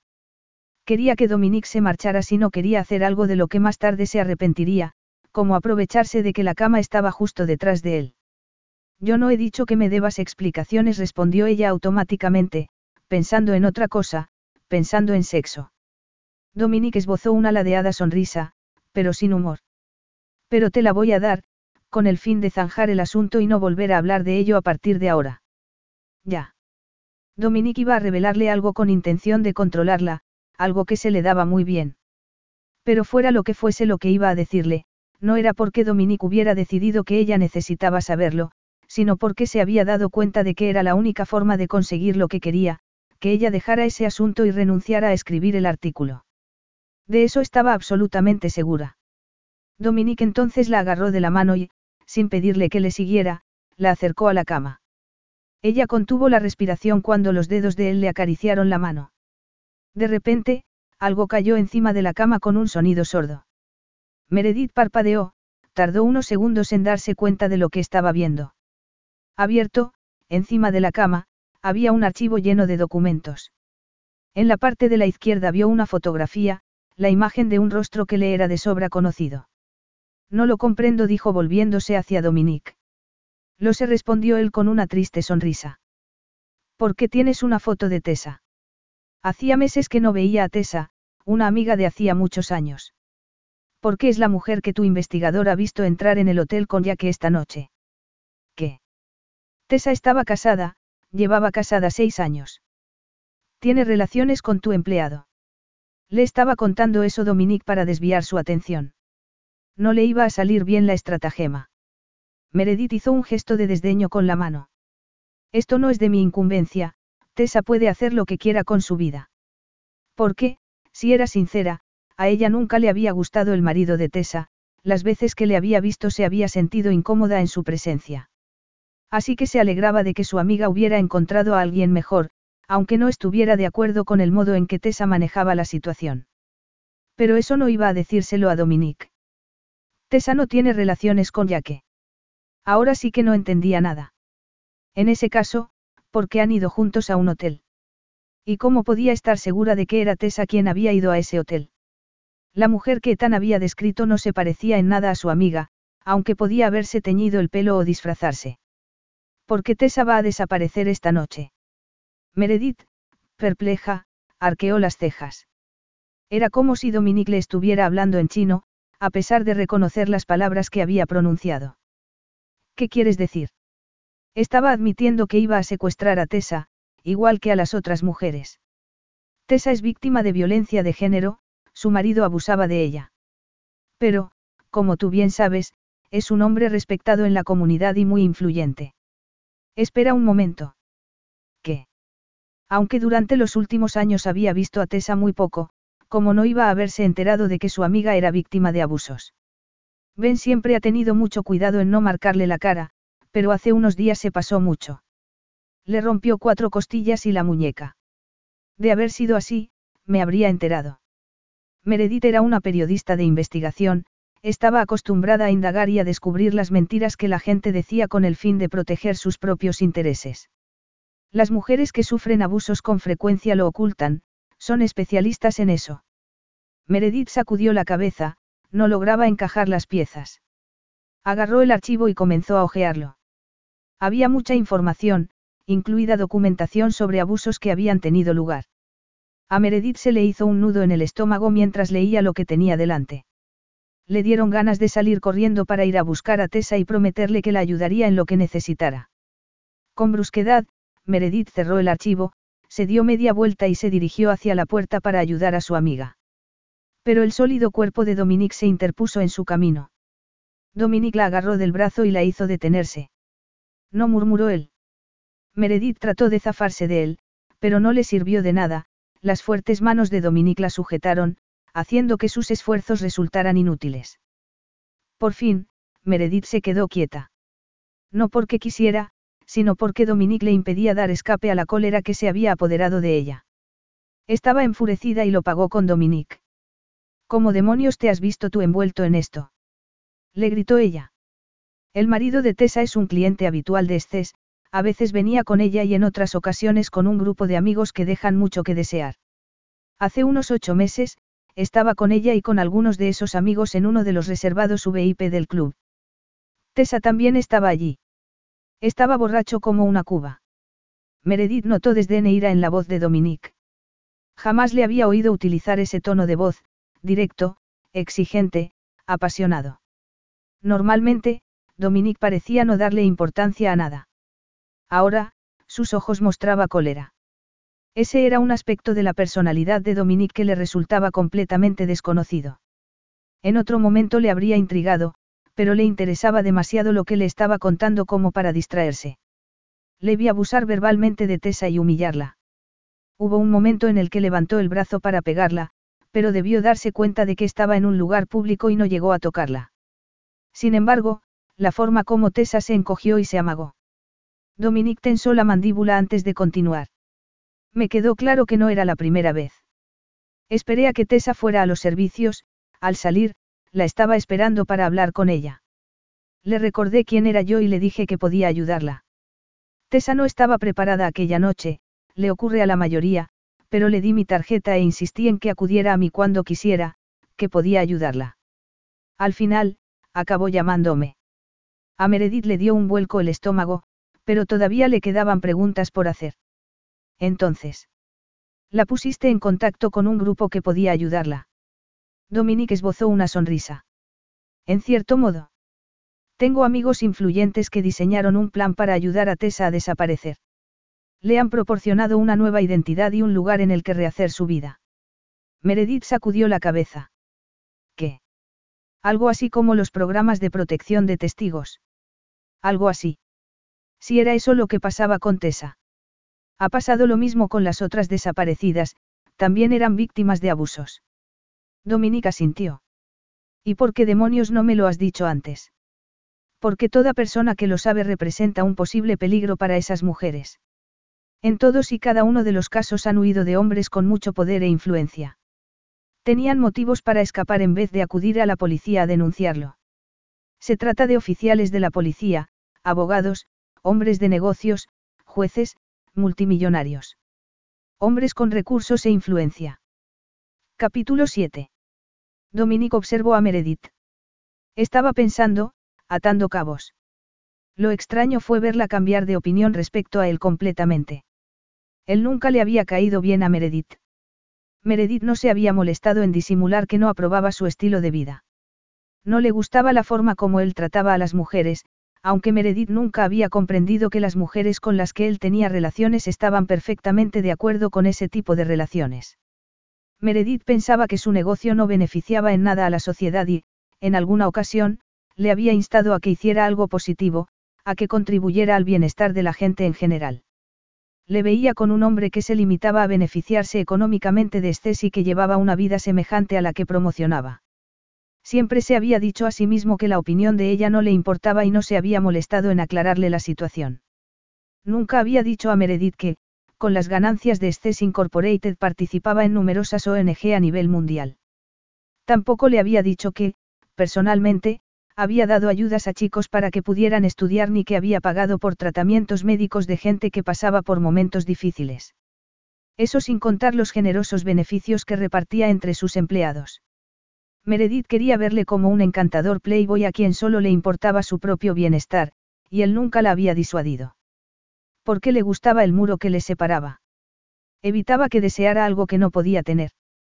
Era más fácil y le evitaba enfrentarse a lo mucho que la deseaba, le evitaba pensar que podía arriesgarse. Meredith le miró durante unos segundos, reflexivamente. Proteges a mujeres víctimas de abuso y les proporcionas nuevas identidades, declaró ella finalmente. Sí respondió Dominique, aunque no había sido una pregunta.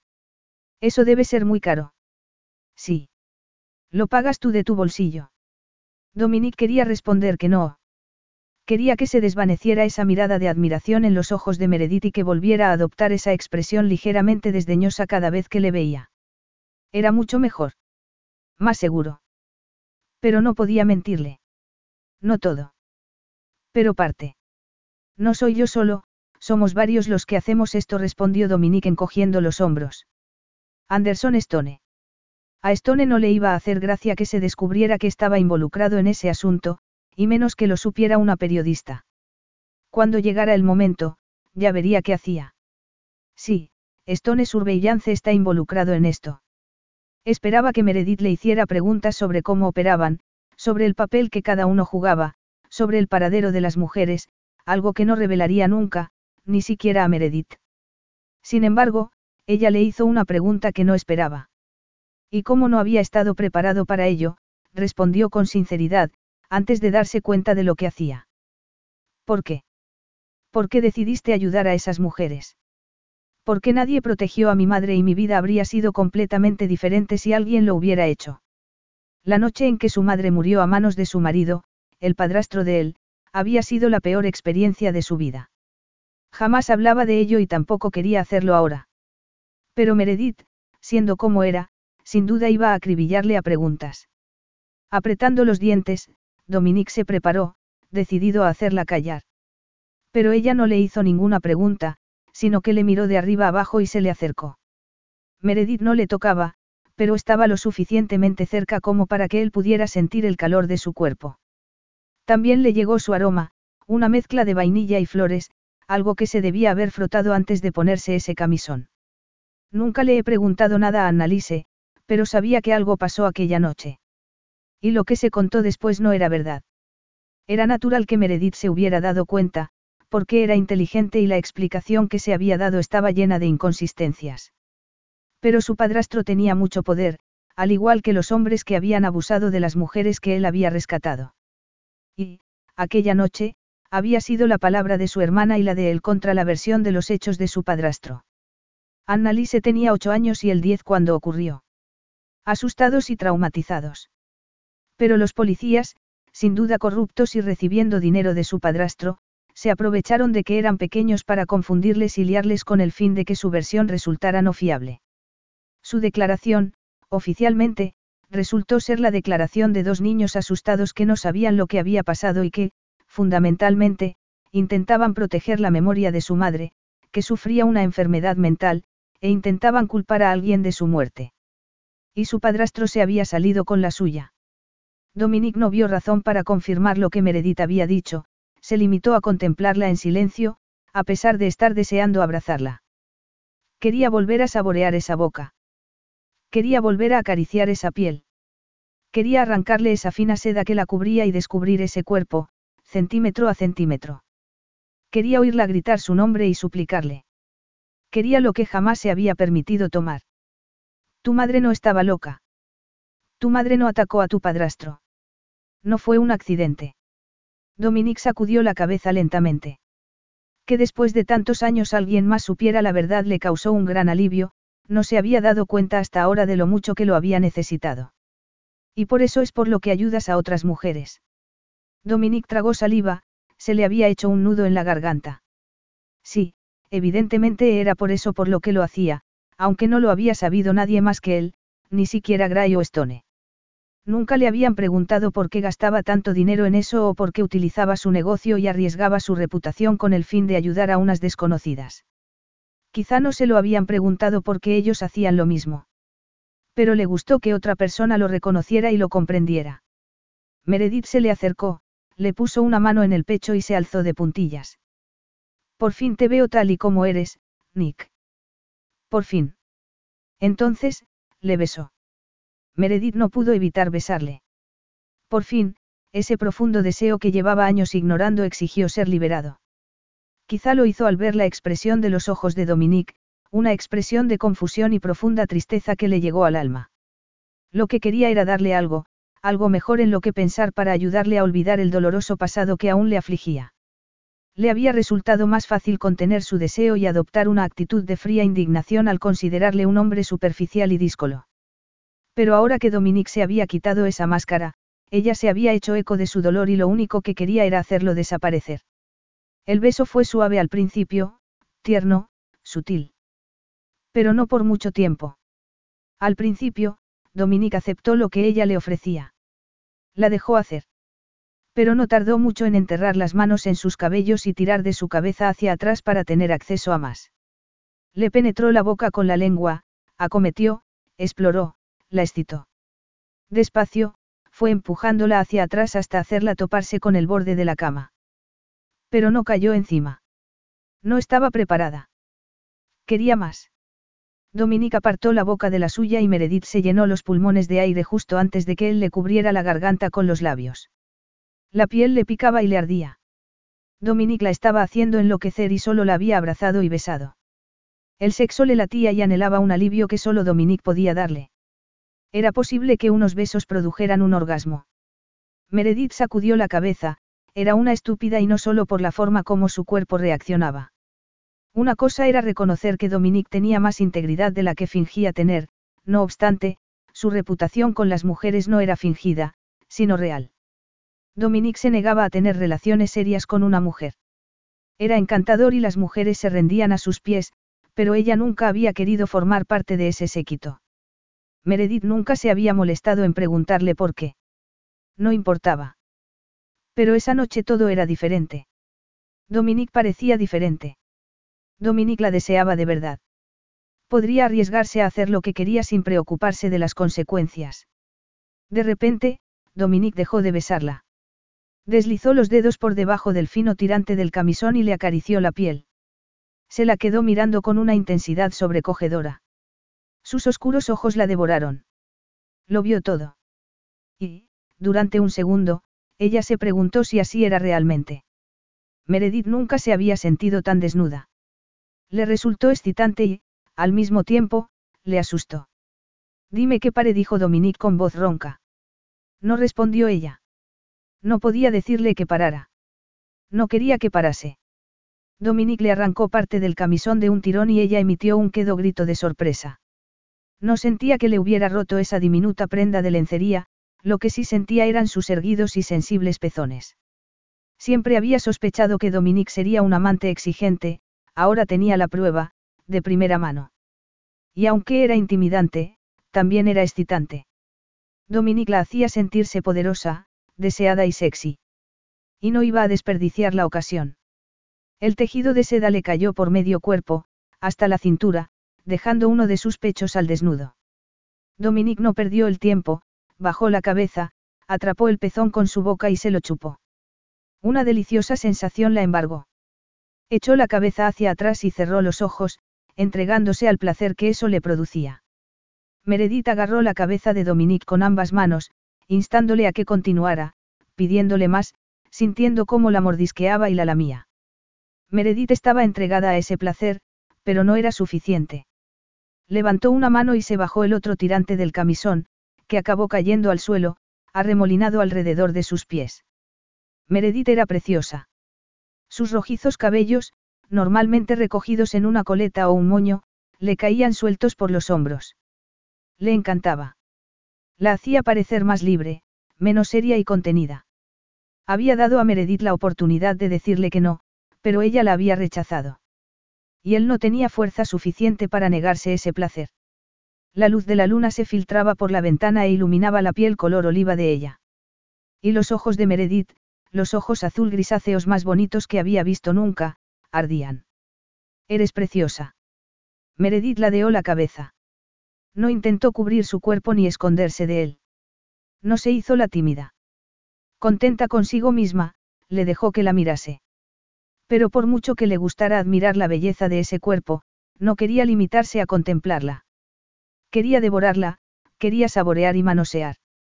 Con un gesto de la mano, sin mediar palabra, Meredith le indicó que se desnudara. Dominique quería que ella le acariciara, pero le encantó que ella quisiera contemplarle. Mirándola a los ojos, Dominique comenzó a desabrocharse los botones de la camisa, después, se la quitó y la tiró encima de una silla. A continuación se quitó el cinturón. Lentamente, se bajó los pantalones y los calzoncillos, se despojó de los zapatos y se sacó la ropa por los pies. En vez de abrazarla, se quedó plantado con las piernas separadas y dejó que ella le mirara. La vio pasarse la lengua por los labios mientras paseaba la mirada por todo su cuerpo. Y esperó a ver qué hacía ella. Nunca en la vida se había puesto nervioso por estar desnudo delante de una mujer. Sabía que complacía a las mujeres. Sabía lo que les gustaba y, sobre todo, lo que necesitaba. Pero con Meredith lo que ella opinara de él le importaba. Más de lo que debería. Por fin, Meredith dijo.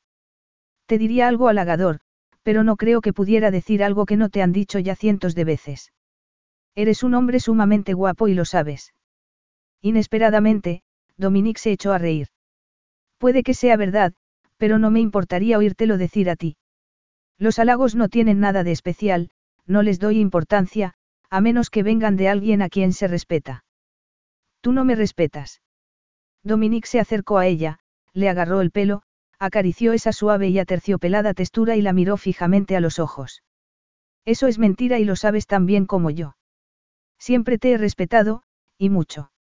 ¿Por qué crees que nunca me he insinuado contigo durante todos estos años? El sexo es fácil, cielo. Pero tú no eres fácil, eres una complicación personificada. Capítulo 8. Sintió un profundo calor en el cuerpo, no era solo físico, sino algo más profundo. Algo parecido a la felicidad, algo parecido a la buena comida casera preparada con amor. ¿Y qué iba a hacer?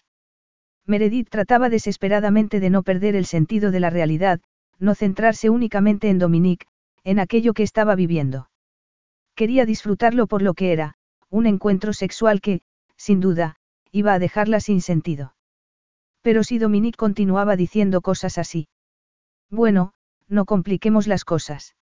Sé perfectamente de qué vas, Nick. No tengo problema en seguir tus reglas. Dominique apretó los labios. ¿Y cuáles crees tú que son esas reglas? Meredith se encogió de hombros, no solo quería dar la impresión de no importarle, quería creérselo. Como tú has dicho, el sexo es fácil. Es evidente que nos tenemos ganas, no tiene por qué ir más allá de eso. Pasémoslo bien esta noche, nada más. Mañana volveremos a la normalidad. La normalidad para Meredith sería intentar evitar a Dominique tanto como le fuera posible. La reacción de Dominique la sorprendió. Imaginaba que Dominique estaría de acuerdo con ella, sin embargo, él empequeñeció los ojos y la atrajo hacia sí. Meredith se sintió atrapada y querida al mismo tiempo. Era una sensación a la que no estaba acostumbrada y se sintió incómoda. ¿Por qué Dominique no volvía a besarla sin más? La dura evidencia del deseo de Dominique le presionaba la pelvis. La deseaba. Y ella él. No podía ser eso suficiente. Con un brusco movimiento, Dominique la tumbó en la cama. Le besó todo el cuerpo. La chupó. Le lamió los pezones. Meredith se agitó bajo el cuerpo de él. En silencio, buscó alivio a la necesidad que él había creado. Algo, cualquier cosa, que aliviara esa desazón. Se manosearon mutuamente. Dominique emitió un sonido entre gruñido y gemido cuando ella, por fin, le agarró el miembro y se lo acarició. Ese sonido la hizo sentirse poderosa, provocativa y muy sensual, ya que era ella quien lo había provocado. Con fuerza, y aprovechando el elemento sorpresa, Meredith empujó a Dominique agarrándole de los hombros hasta tumbarle a su lado boca arriba. Entonces, le montó. Con las piernas a ambos lados del cuerpo de él, Meredith apretó el sexo contra el de él, frotándoselo. Necesitaba alivio. Lo exigía. Y esa deliciosa sensación la hizo echar la cabeza hacia atrás. Pero no fue suficiente. Estirándose, abrió un cajón de la mesilla de noche y rebuscó durante varios segundos hasta encontrar lo que quería. Dominique lanzó una queda carcajada al ver que ella tenía un condón en la mano y se lo quitó. Siempre preparada para cualquier ocasión, ¿verdad? Debería haberlo supuesto. Meredith se encogió de hombros. Las mujeres tenían que cuidar de sí mismas. Sin esperar a que Dominique se encargara de esa tarea, Meredith le quitó el sobre con el condón, lo abrió y enfundó con él el miembro de Dominique en un abrir y cerrar de ojos. La ventaja que creía que tenía se vio frustrada en el momento en que Dominique, con un rápido movimiento, la movió hasta dejarla tumbada boca arriba. Una lucha por el poder, incluso en la cama. Con él siempre sería así. Pero, esa noche, Meredith estaba dispuesta a ceder porque no le cabía ninguna duda de que, a cambio, iba a ser recompensada con creces. Dominique le separó las piernas, pero en vez de penetrarla, le acarició el interior de los muslos con las yemas de los dedos. Con un pulgar, comenzó a tocarle el sexo. La tenía sujeta, sin dejarla moverse, como él quería. Meredith le necesitaba dentro, pero, al parecer, Dominique tenía otras ideas. Era demasiado y, por fin, estalló la tensión que había estado acumulando. El orgasmo la hizo arquearse y alzar las caderas mientras el mundo a su alrededor se disipaba y lo único que existía era el placer que sentía. Meredith ni siquiera tuvo tiempo de recuperar la respiración antes de que él le diera lo que ella quería desde el primer momento. La penetró profundamente y se movió dentro de ella, despacio al principio, más rápido y más rápido después hasta que ambos se encontraron en el epicentro de un frenesí. Jadearon y sus alientos se mezclaron. La boca de Dominique cubrió partes de su cuerpo, garganta, pecho, hombro. La luz de la luna banaba el glorioso cuerpo de él. Juntos se encaminaron hacia ese hermoso momento del alivio. El segundo orgasmo fue demoledor, lo único que existía para ella era Dominique y lo que la hacía sentir. Dominique echó la cabeza hacia atrás al alcanzar el clímax y ella sintió el orgasmo en lo más profundo de su ser. Ambos se desplomaron en la cama, sus piernas y brazos enlazados, los corazones latiéndoles con fuerza. El peso de él debería haberle resultado sofocante, pero le pareció perfecto. No quería que Dominique se moviera de momento. Pero la realidad y el agotamiento la devolvieron a la realidad. Y empezó a darle vueltas en la cabeza a las posibles consecuencias de lo que habían hecho. Cambió de postura hasta ponerse de lado, de espaldas a Dominique, y él pegó su cuerpo a la espalda de ella, abrazándola. Debería haberle molestado, pero no fue así. En esos momentos, estaba demasiado cansada para preguntarse por qué mientras el calor del cuerpo de Dominique la envolvía. Sin pensar, Meredith murmuró antes de dormirse. Quédate. Pero cuando se despertó, se encontró completamente sola. A Dominique le daba igual si pasaba la noche entera con una mujer o no. Nunca había pasado más de unos días con ninguna. La pregunta que se hizo fue, ¿por qué no había podido dormirse con Meredith a su lado? Ella se había dormido al instante. Él, por el contrario, no había podido. Lo que no era normal. La idea de despertar con ella a su lado le había parecido perfecta. Por eso se había marchado. No había nada perfecto. No podía correr ese riesgo. Sobre todo, con Meredith. Había agarrado su ropa y se había vestido en el vestíbulo de la casa, delante de la puerta, para no hacer ruido y evitar despertarla. Estaba decidido a no volver a verla durante un tiempo. Meredith y él se habían evitado durante años, así debía continuar. Estaba casi seguro de que la había convencido de no escribir el artículo, lo que apartaría cualquier tipo de peligro para ella. Lo que no significaba que él no corriera peligro. Habían transcurrido varios días desde que Meredith se despertó sola en la cama. Durante esos días, se había entregado a su trabajo a fondo con el fin de no pensar en Dominique ni en el tiempo que habían pasado juntos. La irritaba enormemente que le resultara tan difícil olvidarlo. De vez en cuando, se sorprendía a sí misma con la mirada perdida, recordando. Y le irritaba aún más comprender por qué tantas mujeres se arrojaban a los pies de Dominique. Él era guapísimo, carismático, sexy y magnífico en la cama. Eso sin contar con que, al final, había resultado ser buena persona. ¿Qué demonios te pasa? Annalise, por supuesto, empezaba a notar que algo le ocurría. Sigues dándole vueltas a lo de Dominique. Un súbito pánico se apoderó de ella. ¿Cómo se había enterado Annalise? Pero cuando Annalise continuó, Meredith sintió un inmenso alivio. Sé que no has escrito el artículo, así que supongo que has descubierto algo que te ha impedido hacerlo. Meredith no había vuelto a mencionar el artículo, no podía explicar por qué no lo había escrito sin revelar el secreto de Dominique. Como tampoco podía decirle a su amiga que se habían acostado juntos y que después Dominique se había marchado sin despedirse siquiera. Eso era lo que la enfadaba. No sabía si Dominique era un sinvergüenza o un cobarde. Aunque como no creía que fuera un cobarde, debía ser un sinvergüenza. Por lo que Dominique le había revelado sobre la desaparición de las mujeres, sabía que él era capaz de hacer cosas buenas. Al parecer, debería haberse dejado guiar por el instinto y por la opinión que había tenido de él desde la adolescencia, Dominique era un narcisista y un egocéntrico, punto. Annalise la miraba fijamente. Meredith se dio cuenta de que llevaba callada mucho tiempo y tenía que responder. No, no voy a escribir el artículo. Al final, me he dado cuenta de que no era verdad. Siento no habértelo mencionado. Esperaba que su amiga se diera por satisfecha. Estaban almorzando en la terraza del piso que Annalise tenía en el ático del casino. Vivir y trabajar en el mismo edificio, con servicio gratis de habitación, tenía sus ventajas. En la mesa había fiambres y quesos variados acompañados de diversos tipos de pan tostado, además de frutas silvestres, pasteles y chocolates de postre. La comida en el casino Magnifique era excelente y las vistas le dejaban a uno sin respiración. Hacía sol y soplaba una fresca brisa. Meredith agarró su cóctel de champán y se dio cuenta de que Annalise ya llevaba dos. Aún no me puedo creer que Tessa haya desaparecido. Sé que hacía bastante tiempo que no la veíamos, pero era amiga nuestra. No quiero ni pensar lo que debe estar pasando. Dos días después de acostarse con Dominique se había hecho pública la noticia de que Tessa había desaparecido. Meredith no pudo evitar el sentimiento de culpa, tanto por Tessa como por no decirle la verdad a Annalise. Pero le había prometido a Dominique no contarle a nadie lo que había ocurrido. Y aunque Dominique no se mereciera su lealtad, ella no rompía sus promesas. Además, sabía que Dominique tenía razones de peso para evitar contarle la verdad a su hermana. Por otra parte, alguien estaba decidido a hacer daño a Dominique. O a destrozar su vida acusándole de serios delitos. Dominique no quería que su hermana se viera mezclada en eso. Meredith respiró hondo. Después de unos días más, se dejaría de hablar de la desaparición de Tessa.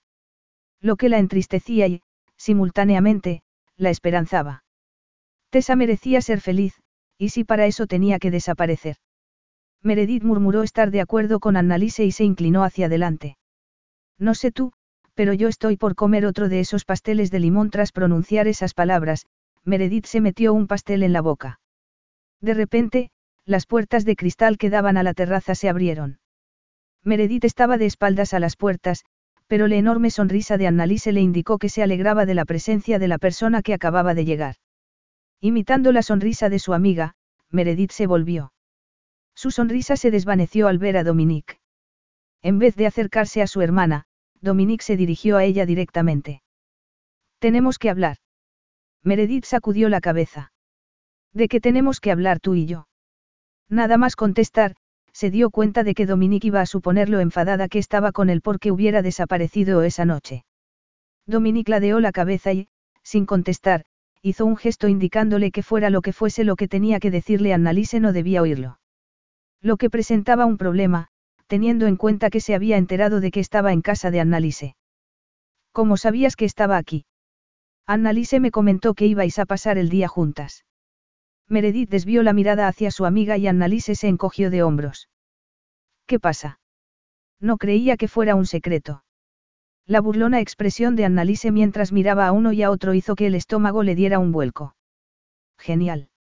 Ahora su amiga sospechaba lo que había ocurrido entre los dos. ¿Cómo es que lo sabes?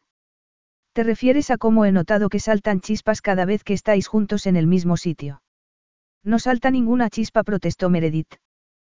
Por favor, no me hagas reír. Annalise se levantó de su asiento, al parecer, había decidido que necesitaban estar solos. De camino a las puertas de cristal que daban al interior del piso, le dio un beso a su hermano en la mejilla antes de desaparecer. Meredith se puso en pie dispuesta a marcharse. No quería oír nada de lo que pudiera decirle Dominique. Pero no llegó muy lejos, él la agarró por el brazo, deteniéndola. Tenemos que hablar. Eso ya lo has dicho, le molestaba que Dominique creyera que solo tenía que mover un dedo para hacer con ella lo que quisiera. No he escrito el artículo. Y tú me dejaste muy claro que no querías ni necesitabas más de mí cuando te marchaste de mi casa a escondidas en mitad de la noche. Así que tú y yo no tenemos nada de qué hablar. Dominique le agarró el brazo con más fuerza antes de tirar de ella hacia sí. No te pongas huraña, Meredith, no te sienta bien. Meredith, por fin, le miró a los ojos. Uraña. Yo. Eso nunca respondió ella con una sonrisa falsa. Los ojos de él eran dos oscuros pozos marrón verdoso. Le hicieron pensar en un bosque antes del anochecer. Eran ojos con sombras, ojos peligrosos. Dominique era peligroso. El estómago le dio un vuelco, pero no de miedo, sino de deseo. Pero Dominique le había dejado claro que no iba a volver a ocurrir y ella no iba a suplicarle. Dominique aflojó la presión que ejercía en su brazo, pero no la soltó. Meredith, siento haberme marchado sin despedirme. No es necesario que te disculpes. Los dos conseguimos lo que queríamos. Yo no diría eso, murmuró él con voz baja y ronca. ¿Qué? Sabes tan bien como yo que fue estupendo. Espectacular. Así que no intentes engañarme. Dominique cerró los ojos y respiró hondo antes de tirar de ella y colocarla con la espalda contra la pared de piedra. Ahí Annalise no podía verles. Meredith se vio atrapada entre la pared y él. Pero no quería estar en ningún otro sitio. Cosa que la enfureció. Desde cuando perdía ella el control sobre su cuerpo. El pulso se le había acelerado. El corazón parecía querer salírsele del pecho. Y su sexo latía con el recuerdo del placer que Dominique le había dado. Con el cuerpo de Dominique pegado al suyo, se le humedecieron las bragas. Maldito Dominique. No es eso lo que he querido decir, murmuró él. Me marché porque los dos sabemos que no puede haber nada entre los dos. Somos muy diferentes. ¿Qué digo? Ni siquiera te caigo bien. Meredith abrió la boca para protestar, pero volvió a cerrarla. Sí, le había dicho muchas veces que no le tenía ninguna simpatía. Pero. ¿Y si no era verdad? Quería quedarme contigo, Meredith, por eso precisamente me fui. Los dos lo pasamos estupendamente. Quería guardar ese recuerdo, tú, sexy, dormida a mi lado, en mis brazos. No quería que nos levantáramos, que no supiéramos cómo comportarnos y que eso destrozara lo que habíamos compartido. Meredith no sabía qué pensar. Dominique la había hecho sentirse en la gloria en un momento para después dejarla en la más absoluta miseria. Pero. No tendría razón Dominique. Con un suspiro, Meredith se dio por vencida. Está bien, ya no estoy enfadada porque te marcharas. Mentira. Pero por si te sirve de consuelo, te diré que yo estoy enfadado conmigo mismo por haberlo hecho. Dominique le acarició el cabello. Pero lo que realmente me enfadaba era que quería quedarme contigo. Maldito Dominique. Meredith sacudió la cabeza para desasirse de él. No quería que le picara el cuero cabelludo. Sabía que Dominique tenía razón, no podía haber nada entre los dos. Está bien. Dime, si no era de eso de lo que querías hablar conmigo, ¿para qué has venido a verme? Dominique dio un paso atrás y se quedó plantado con las piernas separadas. Meredith se dio cuenta de que adoptaba esa postura cuando se enfrentaba a algo que no le apetecía. Quería preguntarte a quién le has contado lo de la desaparición de Tessa. A nadie. Ni siquiera a Annalise. Meredith frunció el ceño. No, me pediste que no lo hiciera y no lo he hecho. Puede que no esté de acuerdo contigo, pero yo no rompo mis promesas.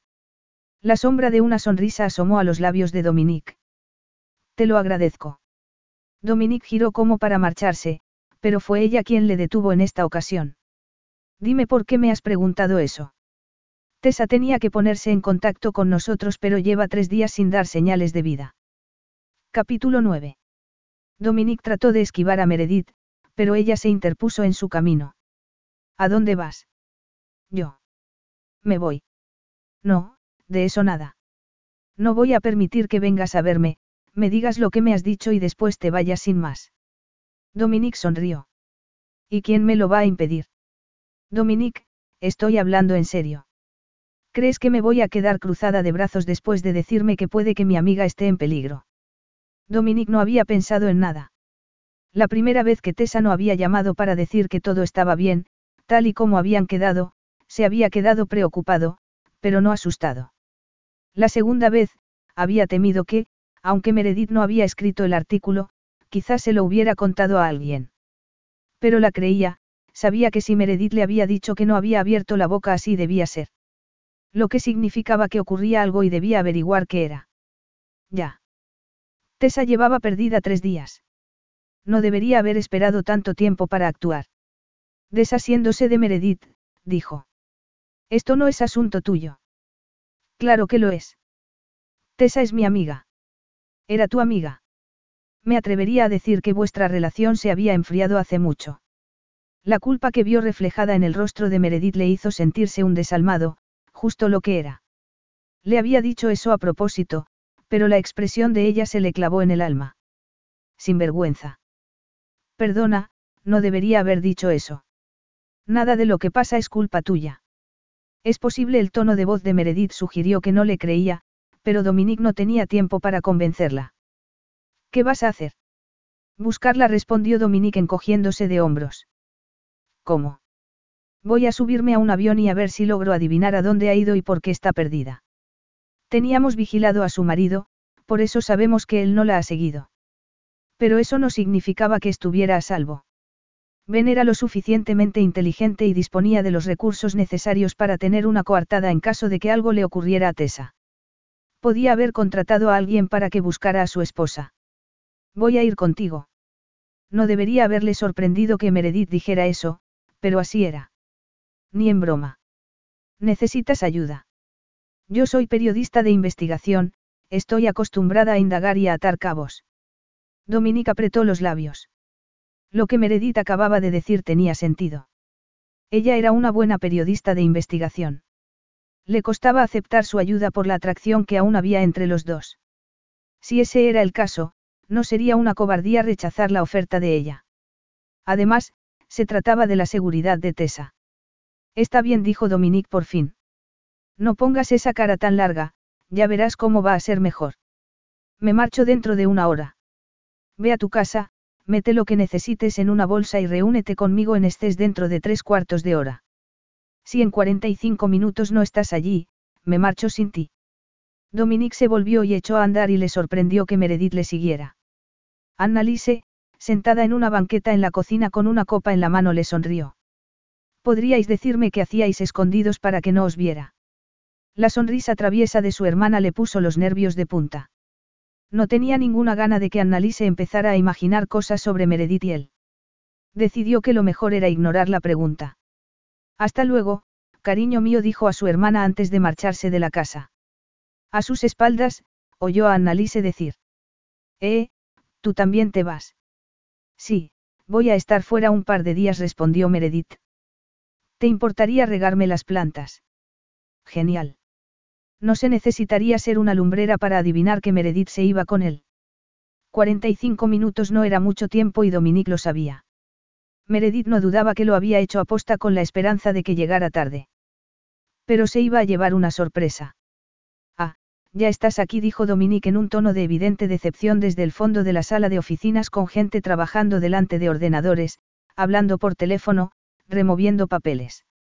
Dominique esperó a que ella se le aproximara. Claro que estoy aquí. Pero aún no me has dicho a dónde vamos. Y no me lo vas a decir, ¿verdad? No respondió él esbozando esa endiablada sonrisa tan suya. Meredith no sabía qué prefería hacer, si besarle o quitarle la sonrisa de una bofetada. Era una cuestión de poder. Dominique sabía algo que ella no sabía y no iba a decírselo. Eres un malvado, dijo ella, y Dominique se limitó a encogerse de hombros. A sus espaldas, oyó a alguien murmurar. Qué romántico. Al parecer, la gente que estaba allí creía que Dominique la iba a llevar a un lugar secreto para pasar unos días de romance con ella. Dominique cruzó la puerta de su despacho, agarró una bolsa y se la echó al hombro antes de cerrar la puerta. Después, se inclinó sobre ella y le susurró al oído. No tienes por qué venir si no quieres. No te necesito. Oyó suspirar a alguien cerca de ellos. Era evidente que los que estaban ahí creían que eran amantes. Sus esperanzas se habían visto frustradas, Meredith no se había echado atrás. Cuando a Meredith se le metía algo en la cabeza. Siempre había sido muy tenaz. De momento, estaba tranquila y callada, pero solo porque estaba dormida. No había dejado de acribillarle a preguntas desde el momento que se habían subido a su avión privado. Sabía que Meredith estaba enfadada con él por no decirle a dónde iban. Pero lo cierto era que no se lo había dicho porque habían estado rodeados de gente y no quería que nadie se enterara. Cuantos menos supieran cuál era su destino, mayor seguridad para Tessa una vez que la encontraran. Joker estaba aprovechando el trayecto para rastrear la huella digital de Tessa con el fin de localizarla y lograr descubrir qué era lo que la había asustado y la había hecho huir. El piloto puso en funcionamiento el tren de aterrizaje y, aparentemente, el ruido y las vibraciones despertaron a Meredith. ¿Qué pasa? Preguntó ella con voz enronquecida por el sueño. Que vamos a aterrizar en poco tiempo. Meredith se miró el reloj de pulsera. Evidentemente, estaba calculando la duración del vuelo con intención de adivinar los posibles lugares en los que iban a aterrizar. No en Estados Unidos, ¿verdad? No.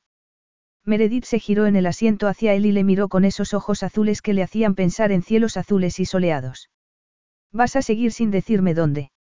El mundo es bastante grande y llevamos volando mucho tiempo. París. Meredith agrandó los ojos. Menos mal que llevo conmigo el pasaporte. De no llevarlo, no habría sido un problema, el dinero y el estatus rompían muchas barreras. Meredith subió la persiana de la ventanilla y pegó la nariz al cristal. No he estado nunca en París. Dominique no pudo evitar que la satisfacción que sintió asomara a sus labios haciéndole sonreír. No era fácil entusiasmar a Meredith aunque intentara disimularlo, lo oyó en su voz. Ojalá no viniéramos aquí por el motivo por el que venimos, comentó ella. Te traeré otra vez, cuando podamos disfrutar París de verdad, con todo lo que puede ofrecer, dijo él antes de darse cuenta de lo que decía. ¿Por qué había hecho esa invitación cuando sabía que no iba a cumplirla? Meredith se volvió para mirarle. Arqueó las cejas y paseó los ojos por su rostro antes de volver la cabeza para contemplar la ciudad que, por fin, estaba a la vista. Esa había sido la única respuesta de Meredith a lo que él había dicho. No protestó. No aceptó. Simplemente le ignoró. Y, en ese momento, Dominique se dio cuenta de que realmente quería volver allí con ella. No solo porque sabía que Meredith disfrutaría, sino porque ella creía que él no lo haría. ¿Qué demonios le pasaba? ¿Por dónde vamos a empezar? preguntó ella. Dominique sacudió la cabeza ante la inesperada pregunta de Meredith. Primero vamos a ir al piso en el que ella estaba, a ver si encontramos alguna pista. Hablaremos con los vecinos, a pesar de que ha estado poco tiempo. Ya veremos si eso nos lleva a alguna parte. También iba a hablar con Joker para ver si había descubierto algo mientras volaban. El avión tomó tierra. Meredith se levantó de su asiento inmediatamente y fue a por su bolsa de viaje que estaba en un compartimento en la parte delantera del avión. Meredith estaba de pie delante de la puerta, esperando pacientemente a que se pararan y la azafata abriera la puerta para que pudieran desembarcar. Dominique agarró su bolsa y se dirigió a la puerta. El tiempo se le iba a hacer muy largo. Capítulo 10. Por mucho que le hubiera gustado conocer París, una ciudad maravillosa, tenían cosas que hacer, aquello no eran una vacaciones.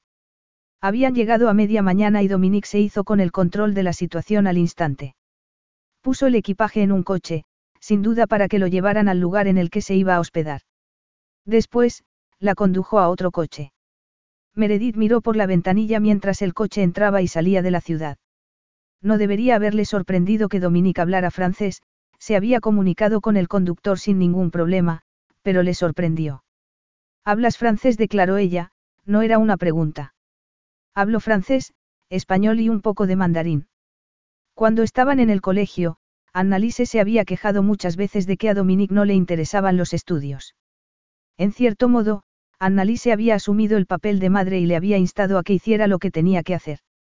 Lo que, por supuesto, no había logrado. Dominique se saltaba todo tipo de reglas y no hacía lo que se esperaba de él.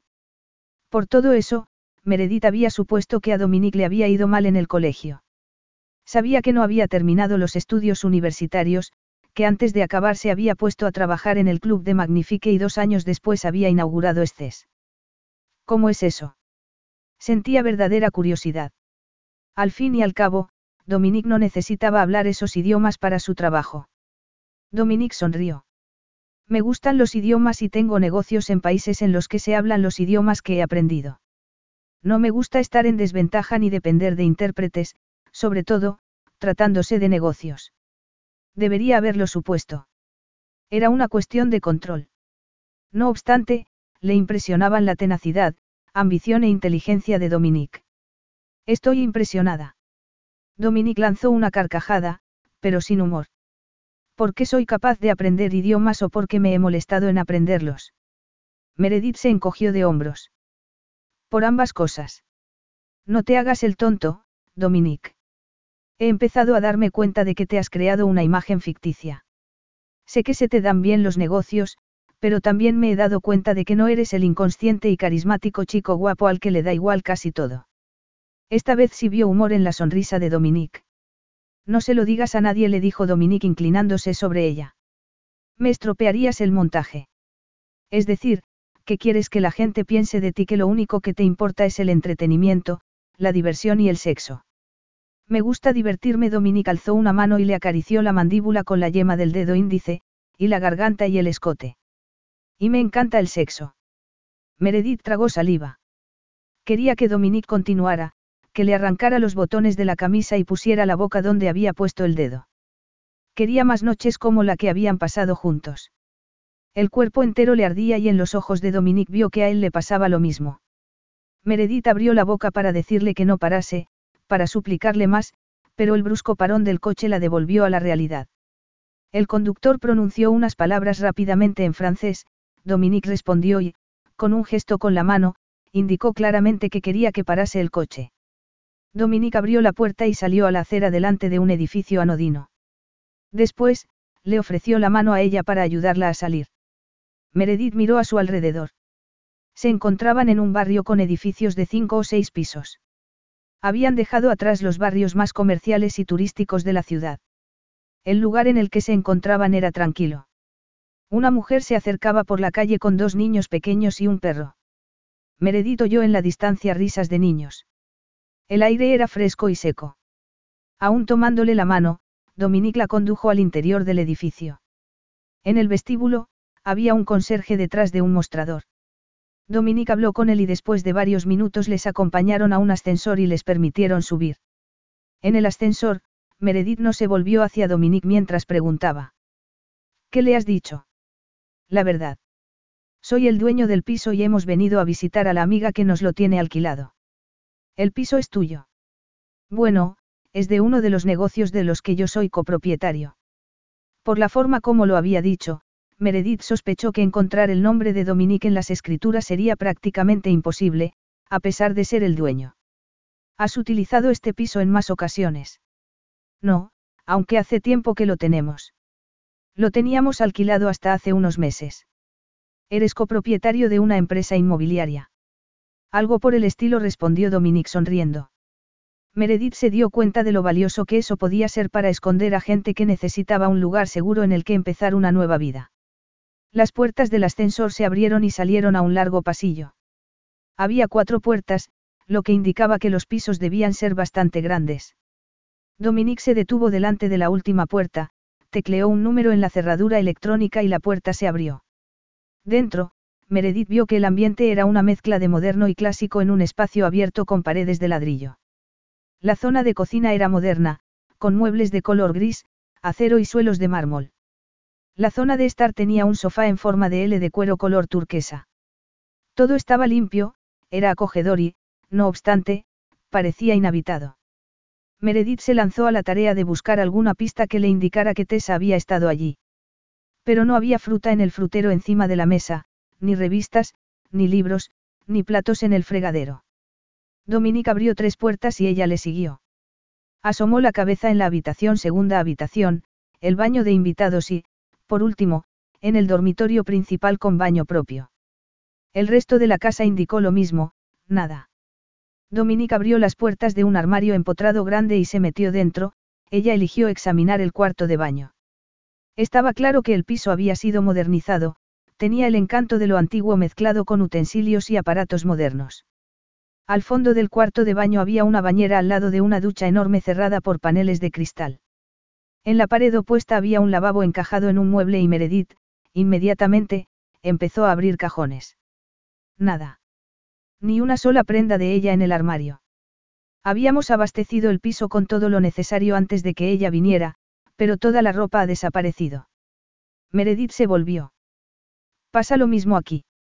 Los cajones están todos vacíos. No he encontrado ni un tubo de crema de dientes. De repente, algo atrajo su atención. Una pequeña papelera debajo del borde del mueble del lavabo. Meredith se agachó, agarró la papelera y la colocó en la encimera. Dentro vio varias cajas y envolturas. Estaba claro que alguien había abierto cajas de productos y los había dejado allí. Tessa ha estado aquí. ¿Cómo puedes estar tan segura? Meredith sacó de la papelera una caja con un estampado de flores. Porque Tessa utilizaba este perfume cuando estábamos en el colegio. Es un perfume francés. Dominique se pasó los dedos por sus cabellos caoba oscuro. Recorrió la habitación con la vista una vez más y después salió e hizo lo mismo en el resto del piso. De no haber sido por lo que Meredith había encontrado en el cuarto de baño del dormitorio principal, nadie habría imaginado que Tessa hubiera estado allí. Eres muy observadora, dijo él. No se necesita ser un genio para echar un vistazo a una papelera. Quizá Meredith tuviera razón, pero a él no se le había ocurrido. Aunque, al final, era posible que lo hubiera hecho. En fin, lo bueno es que no parece que haya habido violencia. Nada de muebles tirados ni jarrones rotos ni revistas por el suelo, dijo Meredith. De nuevo, ella tenía razón. Sí, da la impresión de que todo está en su sitio. Si alguien hubiera venido para llevársela, no se habría molestado en meter su ropa y sus artículos de aseo en una maleta. Cierto respondió Dominique con cierto alivio, no obstante, seguían sin saber dónde estaba Tessa. En ese caso, algo debe haberla asustado. Sí, está claro que ha huido, dijo Meredita sintiendo con la cabeza. La pregunta es. ¿Por qué? Dominique giró sobre sí mismo, buscando con la mirada alguna pista, algo que pudiera ayudarle. Pero nada. Meredith hizo lo mismo y después se acercó a él con expresión sombría. ¿Y a dónde? Como no habían encontrado nada en el piso, decidieron hablar con los vecinos. Pero Tessa había estado allí muy poco tiempo y, unas horas después, se encontraron con que sus pesquisas no habían dado resultados. Dominique, cada vez más preocupado, llamó al chofer para que les llevara al hotel. Durante el trayecto, llamó a Joker para decirle que no habían encontrado nada. Habían proporcionado a Tessa una nueva identidad, incluidos todos los documentos, tarjetas de crédito y dinero. No obstante, según Joker, ella no había utilizado ninguna de las tarjetas. Aunque eso no era extraño, ya que tenía dinero de sobra en metálico. Encontrarla podía llevarles días, lo que no le apetecía nada. Tenía el presentimiento de que Tessa tenía problemas. Además, para colmo, la idea de pasar semanas recorriendo Europa con Meredith le parecía muy peligrosa a muchos niveles, sobre todo, porque no podía dejar de pensar en la noche en que se habían acostado. Sabía que si lo repetían ambos se arrepentirían. Meredith quería más de lo que él estaba dispuesto a dar. No por primera vez, se preguntó cómo podría convencerla de que volviera a casa. Pero como sabía que no lo lograría, decidió dejar las cosas como estaban de momento. Meredith trató de disimular lo impresionada que estaba. La suite del hotel que Dominique había reservado era increíble. Incluso había un pequeño piano en mitad de una de las habitaciones. Pero era la vista lo que la dejó sin respiración. Era de noche y, después de deshacer la bolsa con las pocas cosas que había metido en ella, Meredith se había encontrado con que no tenía nada que hacer. Había vuelto al salón y se había acercado a la pared de cristal con vistas a la ciudad. Al otro lado de la calle había un pequeño restaurante con unas doce mesas en la acera. Había velas, la gente reía y el vino corría. Vio parejas paseando por la calle empedrada y, en la distancia, la torre Eiffel iluminada. Era pura magia y le entraron ganas de salir a pasear. Pero, por otra parte, eso la hizo sentirse culpable, ya que su amiga debía estar sola y asustada. Aunque pasar en la suite toda la noche sola no iba a ayudar a Tessa en nada. Meredith acababa de convencerse de que no era egoísta por su parte salir a dar un paseo durante una o dos horas cuando Dominique entró en la suite. Dominique la miró, fijándose en los raídos pantalones y la enorme camiseta que se había puesto al llegar al hotel. Él sonrió al clavar los ojos en sus pies descalzos. ¿Qué pasa? preguntó ella a la defensiva. Nada. Pues, por la cara que pones, no lo parece. Dominique se encogió de hombros y se dirigió a la cocina que estaba al fondo de la zona de estar.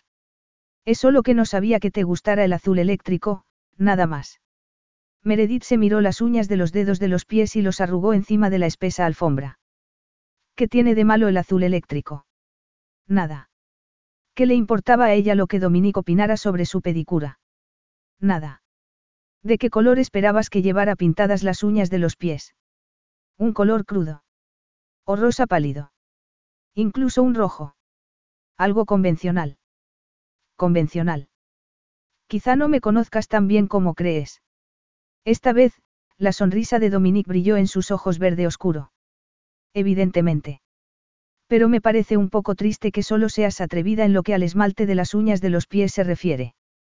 Meredith no pudo contenerse y le siguió a la cocina.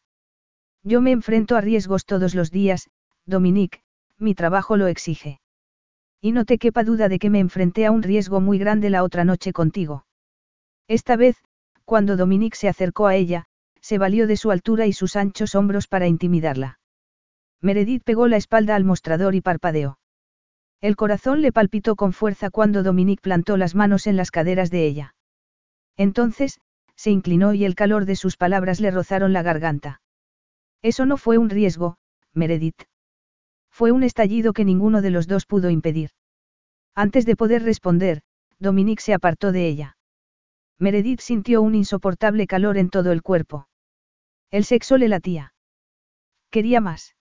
Dominique la consumía y ni siquiera la había tocado. Entretanto, Dominique se había puesto a rebuscar en el frigorífico como si nada. Maldito Dominique. Capítulo 11.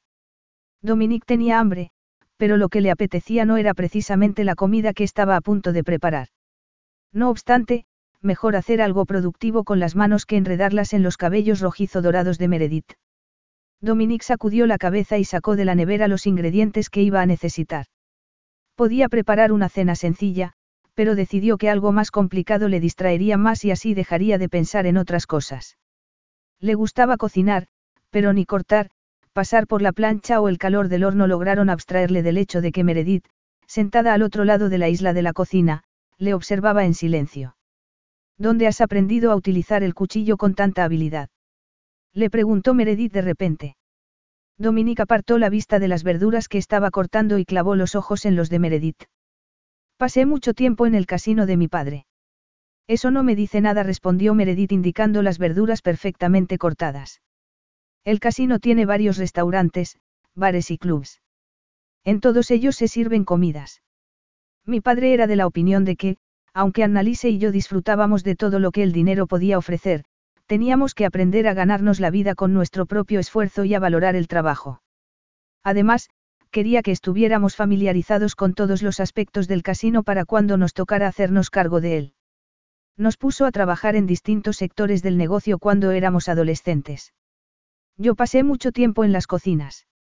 Sabía que Annalise había pasado mucho tiempo aprendiendo a llevar el casino, comentó Meredita sintiendo, pero suponía que era porque le gustaba. Y le gustaba. Sobre todo, el aspecto del negocio en sí. Y a ti no. El casino era de ella, dijo Dominique encogiéndose de hombros. A mí me interesaban otras cosas. Como el club. Notó un tono burlón en la voz de Meredith y sonrió. ¿Qué tienes en contra de mis clubs? Nada. Mentira. Meredith suspiró, se puso en pie, abrió uno de los muebles de la cocina, sacó una copa y se sirvió un vino tinto de una botella abierta que había encima del mostrador. Él lo había dejado ahí abierto para que respirara antes de la cena, pero... No, no es mentira, dijo Meredith apoyando una cadera en el mostrador. No tengo nada en contra de tus clubs. Entonces, es algo personal. No, no se trata de ti, sino de mí. Dominique la miró fijamente y vio en la expresión de ella confusión y desilusión. Explícate. Se te da bien lo que haces. Es evidente, teniendo en cuenta que tienes clubs por todo el mundo y también dinero propio en el banco, sin contar con el dinero de tu familia. Porque esas palabras parecían más una acusación que un halago. Sé que tu equipo de seguridad es excelente y que proteges tanto como puedes a la gente que va a tus clubs. Meredith lanzó una queda carcajada. Lo he visto con mis propios ojos. Cierto. Yo tenía una amiga en la universidad a la que un día, en un club, le pusieron droga en una copa y la atacaron. Nunca olvidaré lo asustada que estaba cuando me puse a buscarla y no la encontraba. Y tampoco olvidaré lo que sufrió después de despertar y darse cuenta de lo que le había pasado. Siento mucho lo que le pasó a tu amiga, pero eso no tuvo nada que ver con Estés. Ni conmigo. Dominique echó las verduras en una sartén y luego comenzó a preparar los ingredientes para una crema de ajo. Lo sé. Por eso he dicho que es un problema mío. Eso es lo que dices, pero cada vez que hablas de cómo me gano la vida lo haces con desdén. Siempre ha sido así. Meredith abrió la boca, claramente para protestar, pero volvió a cerrarla. Por fin, al cabo de unos segundos, dijo. Es más fácil así. ¿Qué quieres decir? Meredith bebió un trago de vino. Me resulta más fácil distanciarme de ti si me convenzo a mí misma de que no me gusta cómo eres ni cómo te ganas la vida. Lentamente, Dominique dejó encima del mostrador la cuchara que había estado utilizando y cerró las manos en dos puños. ¿Por qué quieres distanciarte de mí? Sabes perfectamente por qué susurró ella. Dominique echó una mano hacia atrás y con ella apagó el horno y los fuegos que había estado usando. Después, le quitó de las manos la copa a Meredith. Quiero oírtelo decir.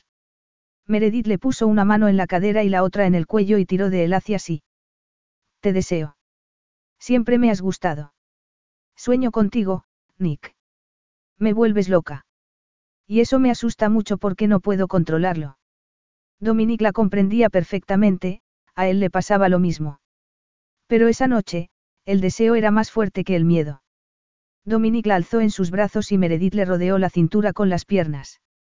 Por suerte, no te pasa solo a ti, gruñó él al tiempo que echaba a andar. Debería haber supuesto que así era como iban a acabar. Aunque, en realidad, había imaginado que así sería.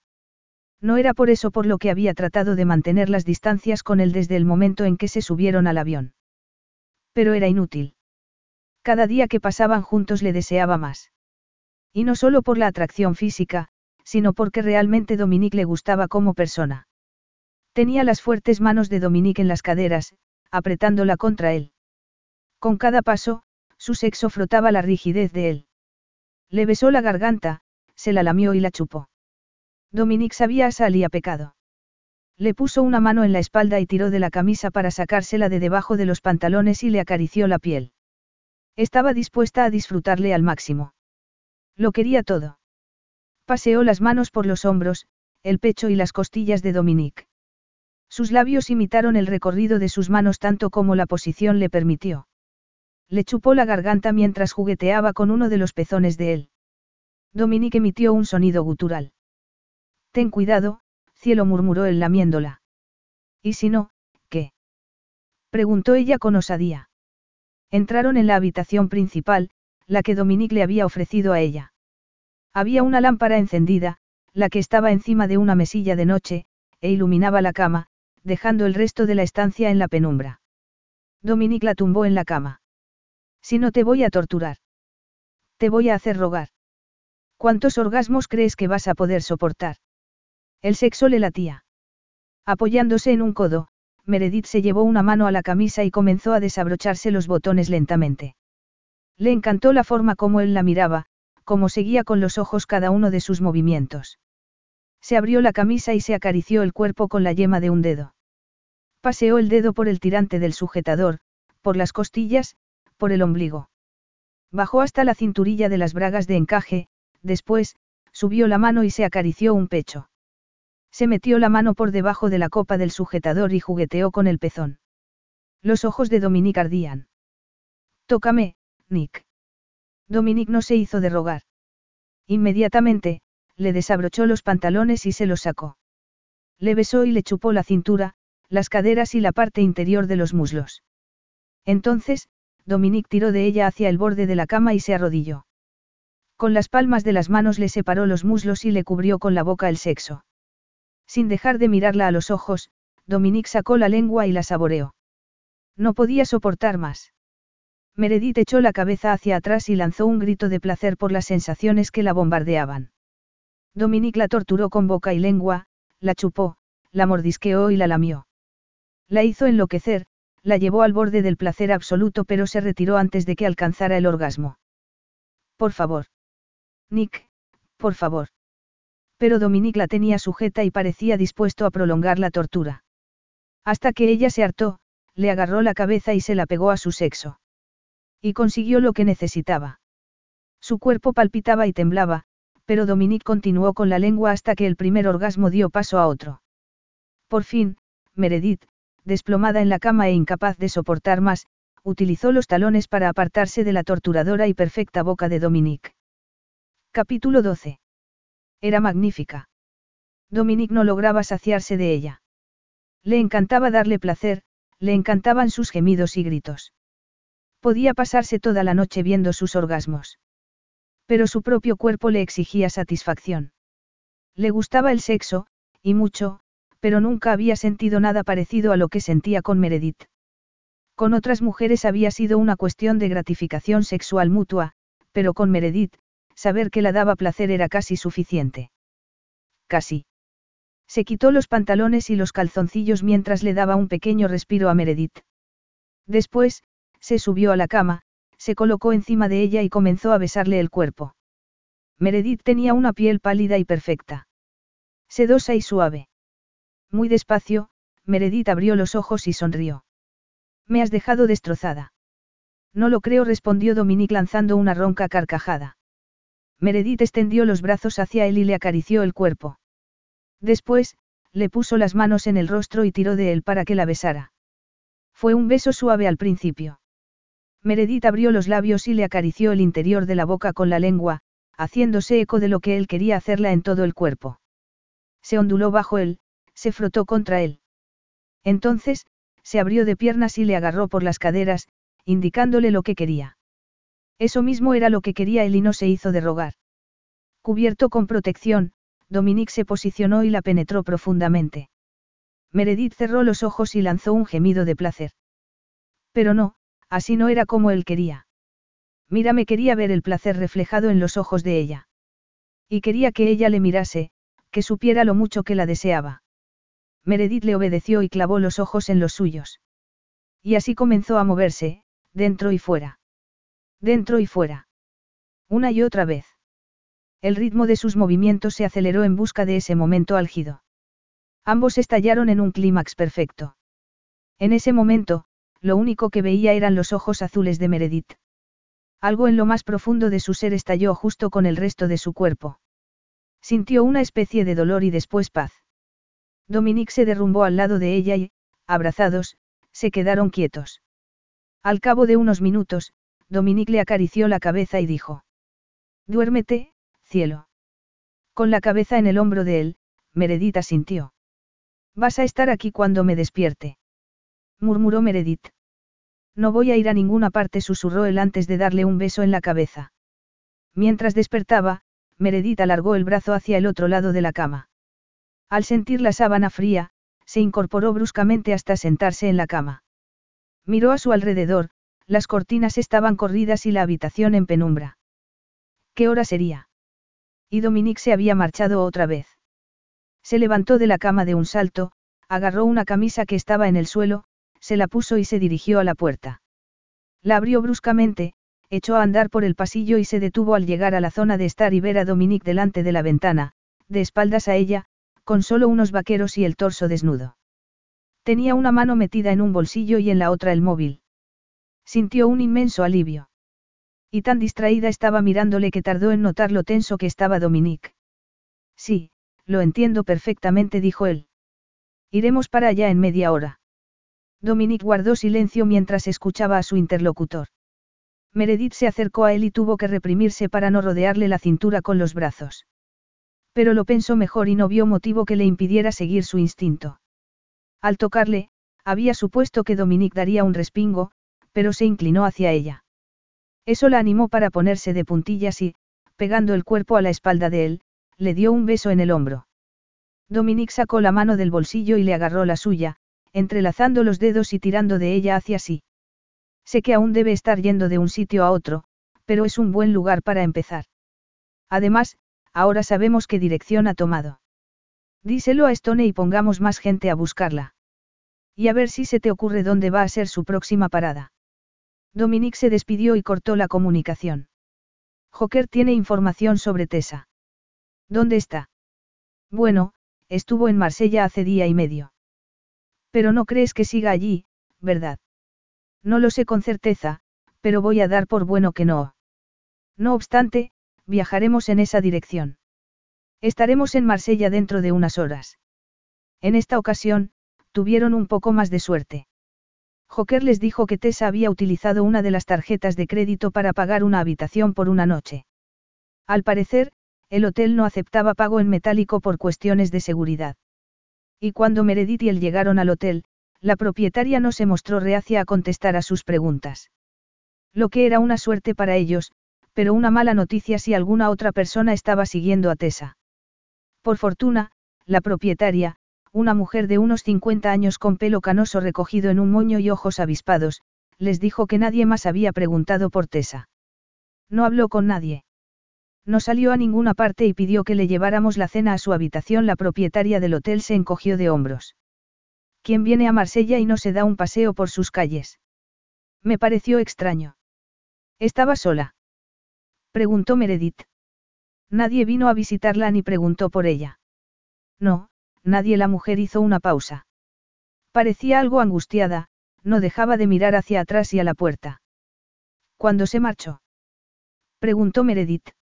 Um, sí, ayer por la mañana, muy temprano, a eso de las siete. ¿Mencionó a dónde iba? No, se lo pregunté, pero me respondió con evasivas. Yo solo quería ayudar y sugerir lugares bonitos que pudiera visitar de camino, pero ella no me dijo a dónde iba. Lo que sí me dijo es que no tenía un destino fijo y que lo decidiría en la estación de ferrocarril. Mientras él salía para llamar a Joker, Meredith se encargó de darle las gracias a la propietaria del hotel y despedirse de ella. Comunicó a Joker la poca información que había recogido antes de meterse el móvil en el bolsillo. En medio de la acera, mirando a los transeúntes, no pudo evitar que una profunda frustración le invadiera. Tenía miedo por Tessa. No sé qué hacer, dijo Dominique por fin. Meredith le puso una mano en el brazo, un gesto de apoyo. Puede que no sepamos mucho, pero más de lo que sabíamos al principio. La dueña del hotel ha dicho que Tessa iba a la estación de ferrocarril. Eso sí Tessa le dijo la verdad. Puede que mintiera para despistar si sospechaba que la estaban siguiendo. Es posible. Pero. ¿Y si no mintió? ¿Y si simplemente se le escapó? Yo creo que valdría la pena averiguarlo. Además, no tenemos otra cosa. Meredith tenía razón. Joker estaba haciendo su trabajo y mientras esperaban a ver si obtenía resultados ellos podían seguir la única pista que tenían hasta ese momento, a pesar de que probablemente no les condujera a nada. Tomaron un taxi y fueron a la estación de ferrocarril. Dominique no dejaba de mirar a toda mujer que veía con la esperanza de encontrar a Tessa entre la multitud. Tessa dijo a la dueña del hotel que decidiría el destino que iba a tomar cuando llegara a la estación. ¿Y si su plan era subirse al primer tren que saliera de aquí? Eso tenía sentido. No creía que Tessa hubiera querido pasar horas en un sitio si temía que alguien la seguía.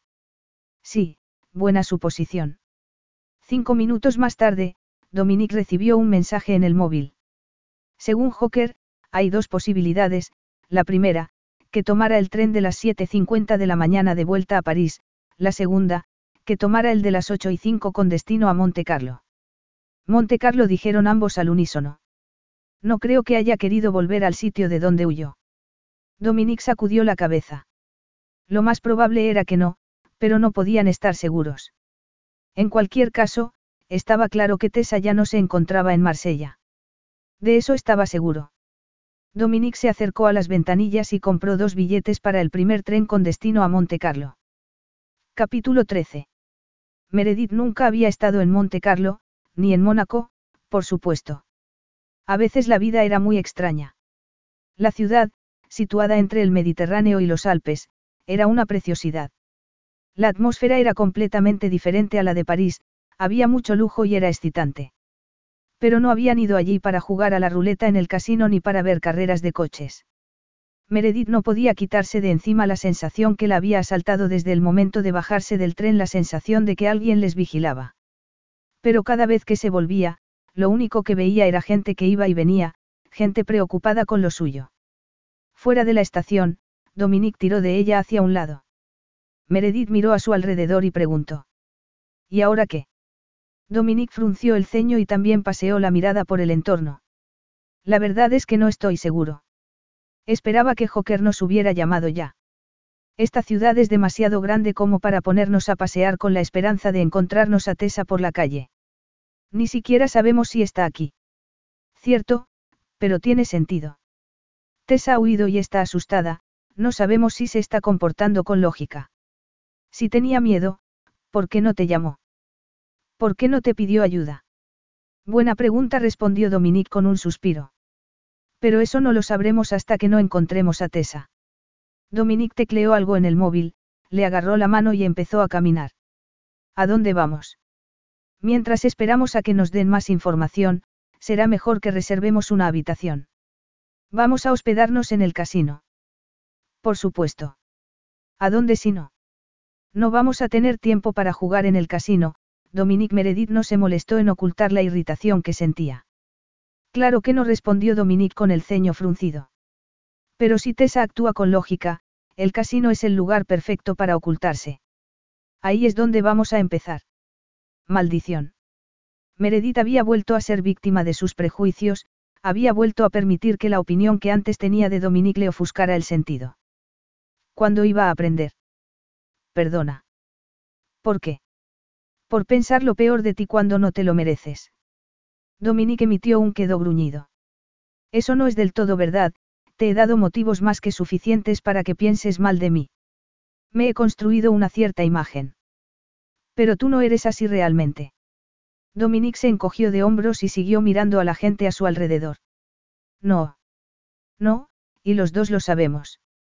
Así que, repito, perdona. Gracias respondió Dominique con una leve sonrisa. Meredith guardó silencio durante el resto del camino. Llegaron al hotel de París y reservaron una habitación.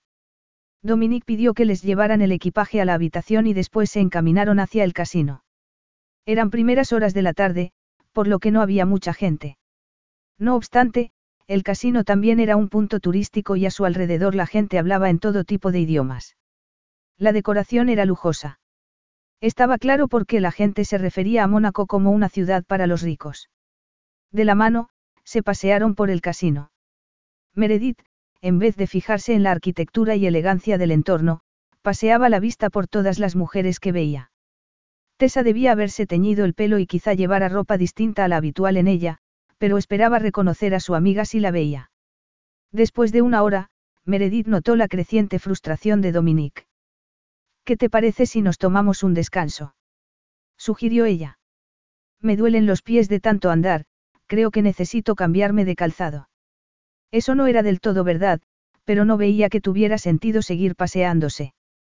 Dominica sintió y se encaminaron al hotel. Su habitación era amplia y lujosa. Y, al contrario que en París, solo había un dormitorio y una cama. ¿Tienes hambre? Preguntó Dominique delante de la ventana con unas preciosas vistas al mar. Meredith se quitó los zapatos y descalza se acercó a la espalda de él y le abrazó. No te preocupes, todo va a salir bien, susurró ella. ¿Tú crees? Sí. Sé que vas a hacer todo lo que esté en tu mano para encontrar a Tessa. Me alegra que estés tan segura, porque yo no lo estoy. Ya la he fallado, Meredith. Está claro que no la he sabido proteger porque ha tenido que escapar. Meredith le soltó y se colocó delante de él. Pegó la espalda en el frío cristal y, con las manos, buscó el calor de Dominique. Para con eso. No le has fallado, Dominique. Tú la has salvado, la has protegido. Y si en estos momentos está en peligro tú no tienes la culpa y, desde luego, no es porque no hayas tratado de protegerla. Has hecho todo lo que has podido por Tessa. ¿Y si le pasa algo, de qué servirá lo que yo haya podido hacer? Preguntó él con evidente angustia. Meredith no comprendía la reacción de él. A Tessa no le ha pasado nada, insistió ella. Eso no lo sabemos. Sabemos que es una mujer lista, como lo demuestra que ni tú, con todos los medios que tienes a tu alcance, hayas podido encontrarla. Está a salvo. Tengo que creerlo. Meredith se abrazó a él con fuerza y continuó. Me parece que no estás pensando en Tessa precisamente, ¿verdad? Muy despacio, Dominique sacudió la cabeza. Se trata de tu madre. Ni Dominique ni Annalise le habían contado todo lo referente a la muerte de su madre. Había oído rumores, muchos de ellos contradictorios. Sabía que su madre había sufrido una muerte trágica, pero nada más. Dominique cerró los ojos con fuerza mientras su cuerpo entero se ponía tenso. Cerró las manos en dos puños y se las metió en los bolsillos del pantalón. La pegaba con relativa frecuencia, dijo Dominique de repente, con voz áspera. No ocurría siempre que estábamos allí, pero a menudo Dominique lanzó una triste carcajada. Y yo no hice nada por impedirlo hasta esa noche. Dominique se llenó de aire los pulmones y lo soltó despacio antes de continuar. Yo tenía diez años, Annalise tenía ocho. Estaba harto y esa noche decidí que era lo suficientemente mayor como para poder proteger a mi madre. Era mi responsabilidad. A Meredith se le hizo un nudo en la garganta. Imaginaba la dirección que iba a tomar la confesión. Cuando él empezó a pegarla, mi madre nos gritó a Lise y a mí que nos fuéramos, pero los dos estábamos como pegados al suelo. Echando la cabeza hacia atrás, Dominique abrió por fin los ojos y se quedó mirando al techo. Solo veía el pasado. No lo recuerdo todo, pero sí recuerdo que le agarré un puño con mis dos manos. Y también recuerdo el golpe que me dio. Por fin, Dominique bajó la mirada y clavó los ojos en los de ella. Traté de protegerla, pero no hice más que empeorar la situación. No volvió a tocarme, ojalá lo hubiera hecho. Me gritó y me dijo que la culpa de lo que había pasado la tenía yo. Mi madre había salido corriendo, él la agarró, ella se cayó y se dio un golpe en la cabeza con la mesa. Meredith sintió náuseas. Le abrazó con más fuerza. Creo que fue entonces cuando se dio cuenta de lo que había hecho. Nos amenazó a Annalise y a mí. Bajó a mi madre hasta el pie de las escaleras y luego llamó por teléfono pidiendo una ambulancia. Dijo que mi madre se había caído por las escaleras. Pero tú contaste la verdad cuando llegó la policía y la ambulancia. Dominica sintió. Sí, pero el detective que vino era amigo de mi padrastro. Cuando acabó de interrogarnos a Annalise y a mí, había convencido a los otros agentes de policía de que los dos estábamos traumatizados y de que lo que queríamos era proteger la memoria de nuestra madre. El informe de la policía decía que mi madre estaba completamente borracha, que había intentado agredir a mi padrastro, que había perdido el equilibrio y se había caído por las escaleras, y, por supuesto, mi padrastro solo había tratado de calmarla. Y tu padrastro acabó pareciendo un héroe. Los ojos verde oscuro de Dominique parecieron negros. Sí. Pero, al final, conseguí que pagara por lo que hizo. Hice que lo perdiera todo. Sin embargo, no ha sido suficiente. Se miraron a los ojos. La tristeza y el dolor de él se le clavaron como puñales en el corazón. Debería haberla protegido. En vez de eso, yo tengo la culpa de que muriera.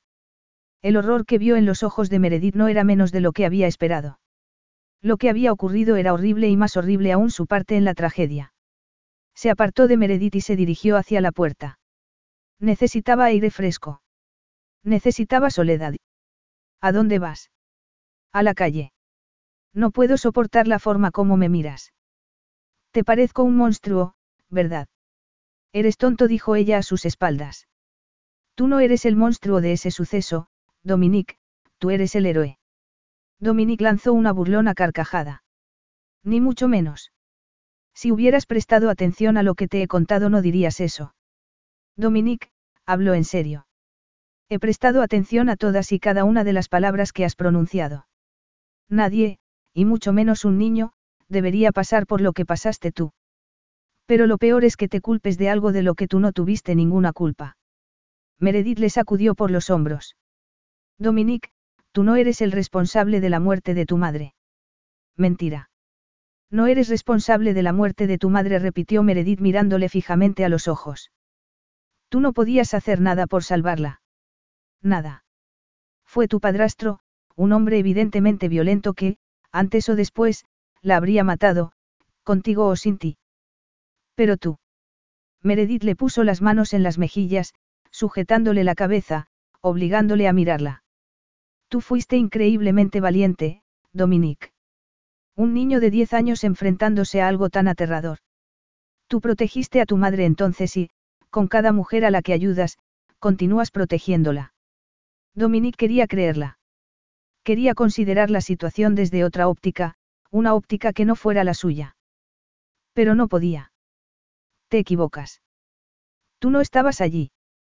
Tienes razón, no estaba allí. Pero te conozco.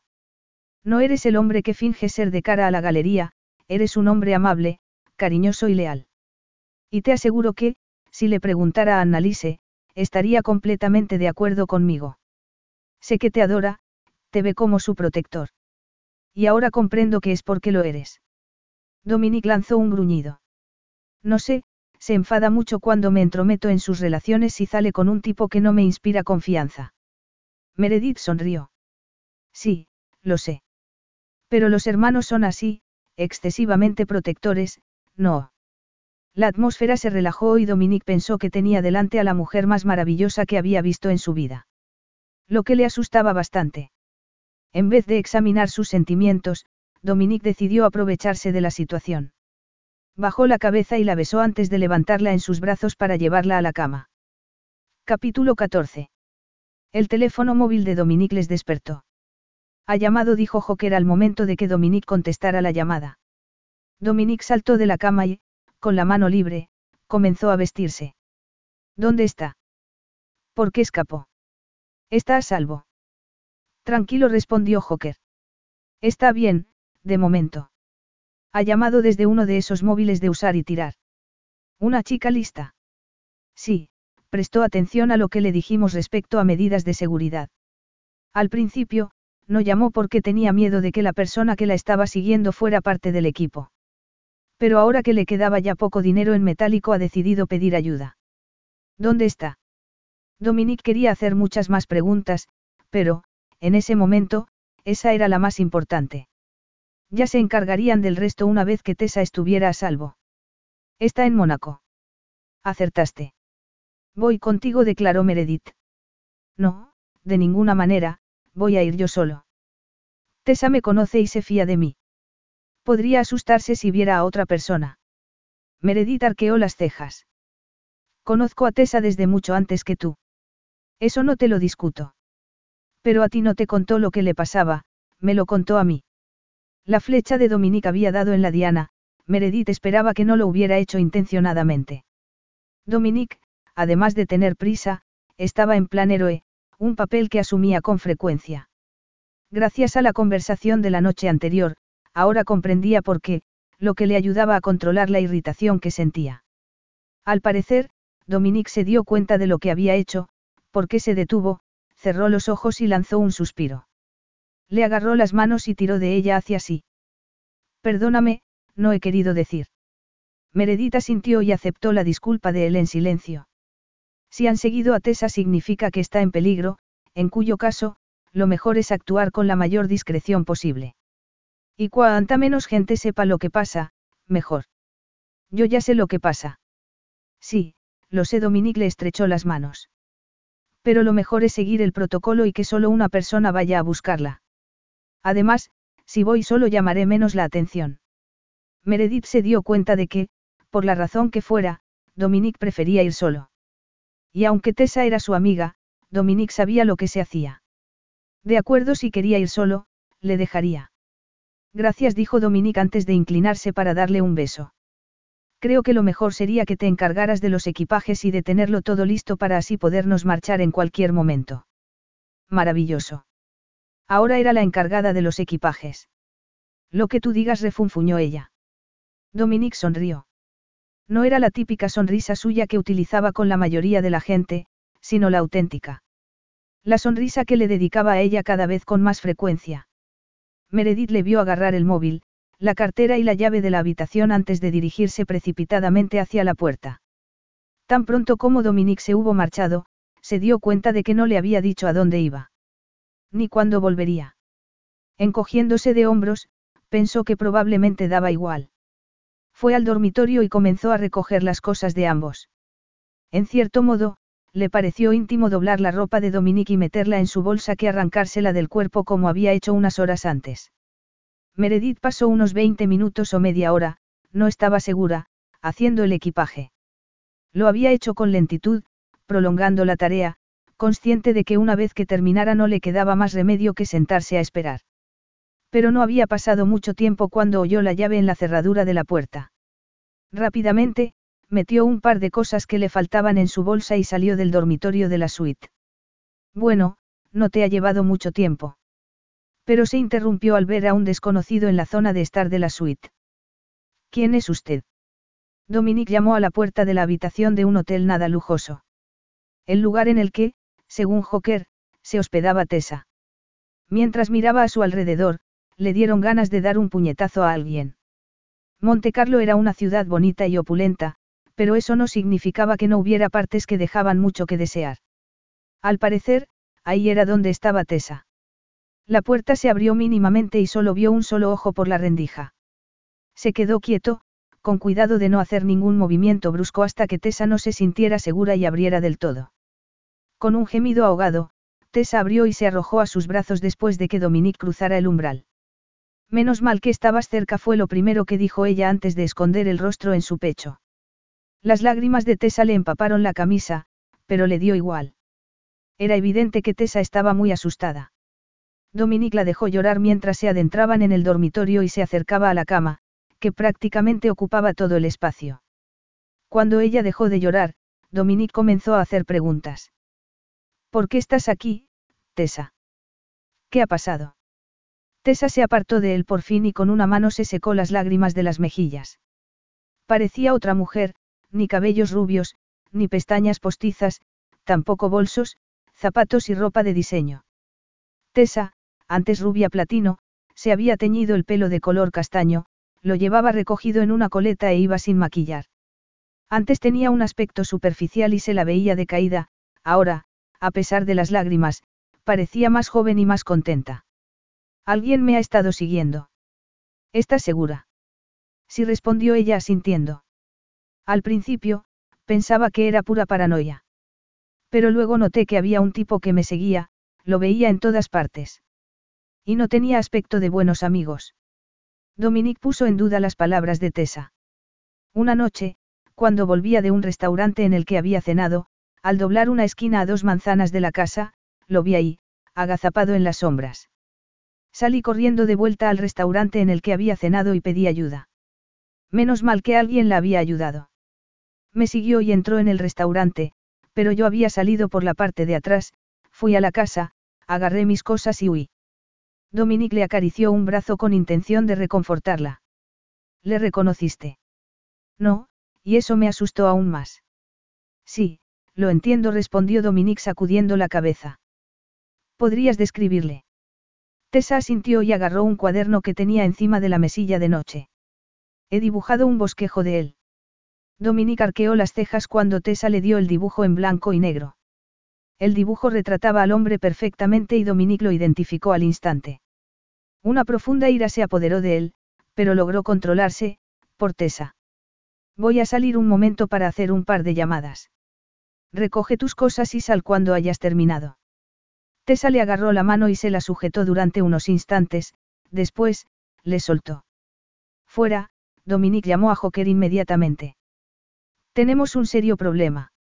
Sé quién ha estado siguiendo a Tessa. Capítulo 15. Dominique se detuvo delante de la puerta de la habitación del hotel en el que Meredith y él se hospedaban. Tan distraído había estado que había olvidado decirle a Tessa que su amiga estaba allí. Te va a alegrar ver a la persona que está ahí dentro. Preguntó Tessa arrugando el ceño. Meredith ha venido conmigo. Tessa abrió la boca, pero la cerró sin hacer las preguntas que Dominique vio formarse en sus ojos. Bien dijo ella por fin. Cuando entraron en la suite la encontraron vacía. Meredith no estaba allí. Los nervios se le agarraron el estómago al ver que no estaba ni en el dormitorio ni en el cuarto de baño. Debía haber una explicación lógica. ¿Y si Meredith había salido a comer algo? Pero no lo creía, Meredith sabía lo que él había ido a hacer y estaba seguro de que le habría estado esperando en la habitación. Dominique. Dijo Tessa con voz temblorosa.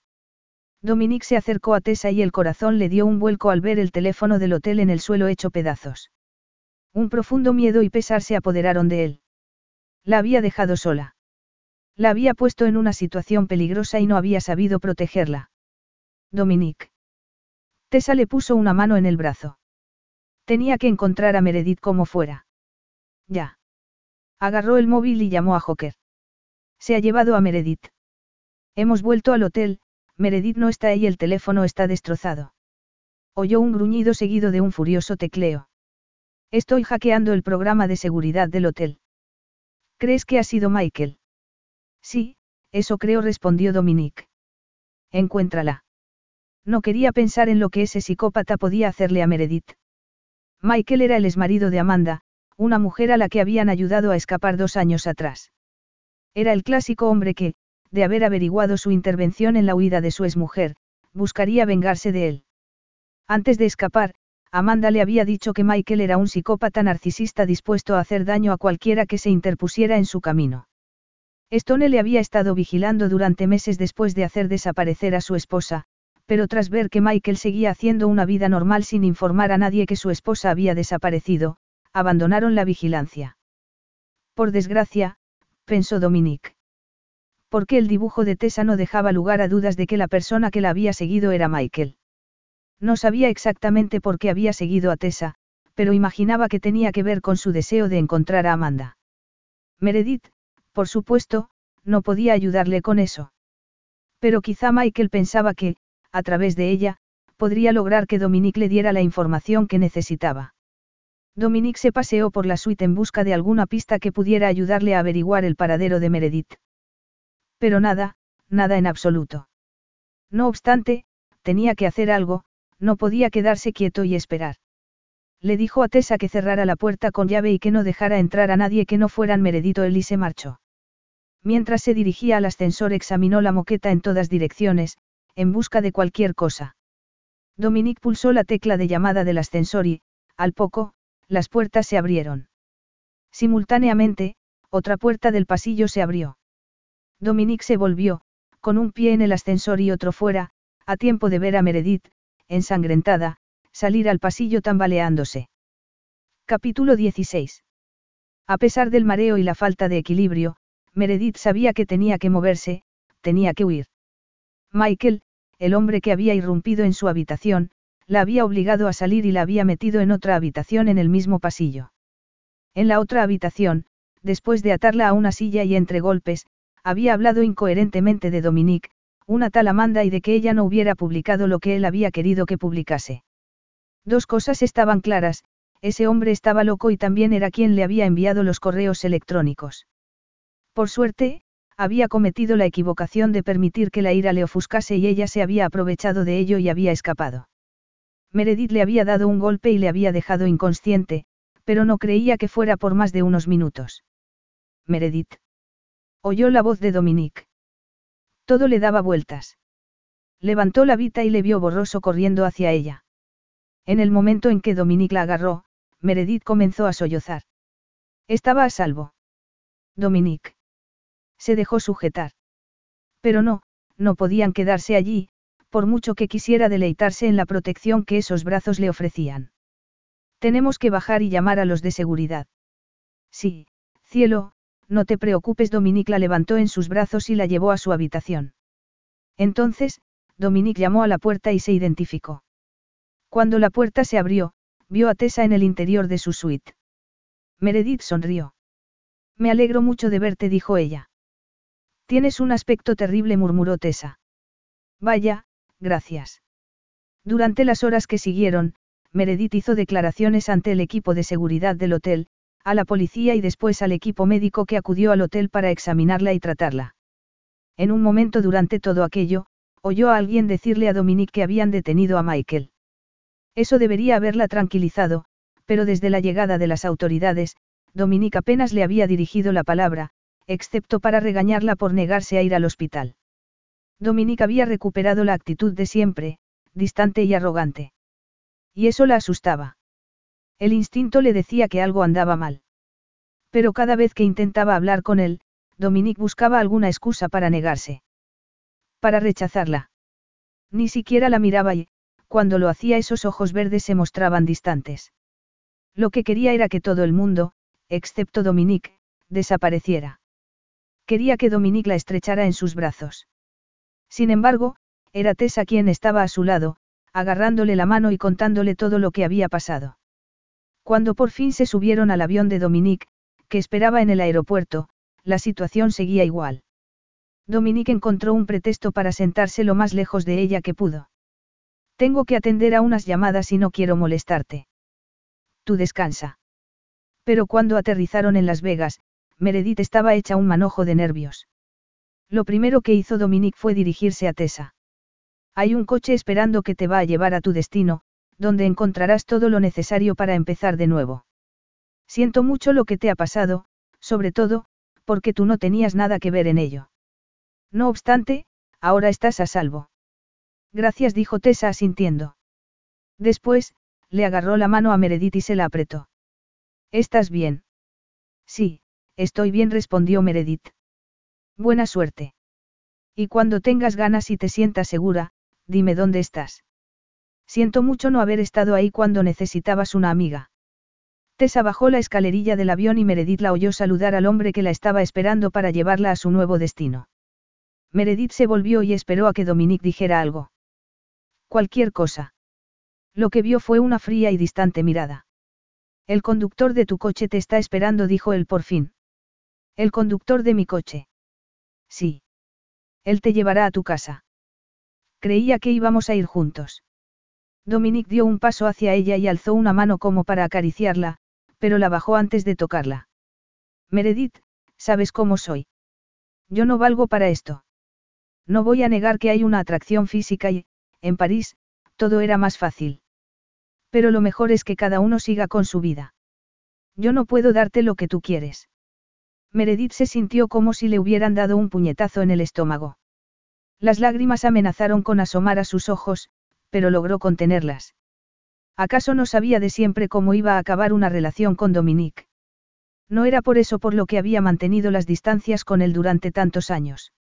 Sí, Dominique era increíblemente atractivo y, durante las últimas semanas, había visto otros aspectos de su personalidad desconocidos hasta entonces. Pero, en el fondo, era un egoísta. Como tú digas, contestó ella antes de darse la vuelta y bajar del avión. Quería volver atrás y luchar por él, pero sabía que eso no la llevaría a ninguna parte. Además, el orgullo le impedía tratar de convencerle de que entre ellos había algo por lo que merecía la pena luchar. Si Dominique no la quería, ella tampoco a él. Pero le dolía mucho más que los golpes que Michael le había infligido. Mucho más que las magulladuras en las costillas y el corte en el labio.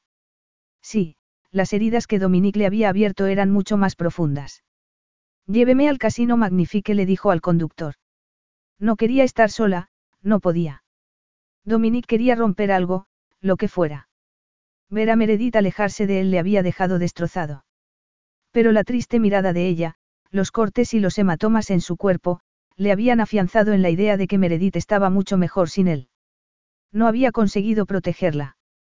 Y lo peor era por culpa de él la vida de Meredith había corrido peligro. Ella había pagado el precio de las decisiones que él había tomado, igual que su madre. Ni siquiera había encendido las luces en su despacho, aún no le había dicho a nadie que estaba de vuelta. Quería estar solo.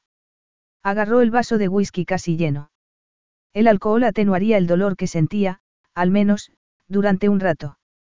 La puerta se abrió y se cerró suavemente a sus espaldas. Dominique se contuvo para no gritar a la persona que osaba molestarle. Pero solo una persona sabía que estaba allí y no tenía sentido gritar a la persona que le llevaba la información que él mismo había pedido. Ya que se acercó a él. Tessa está ya en el avión.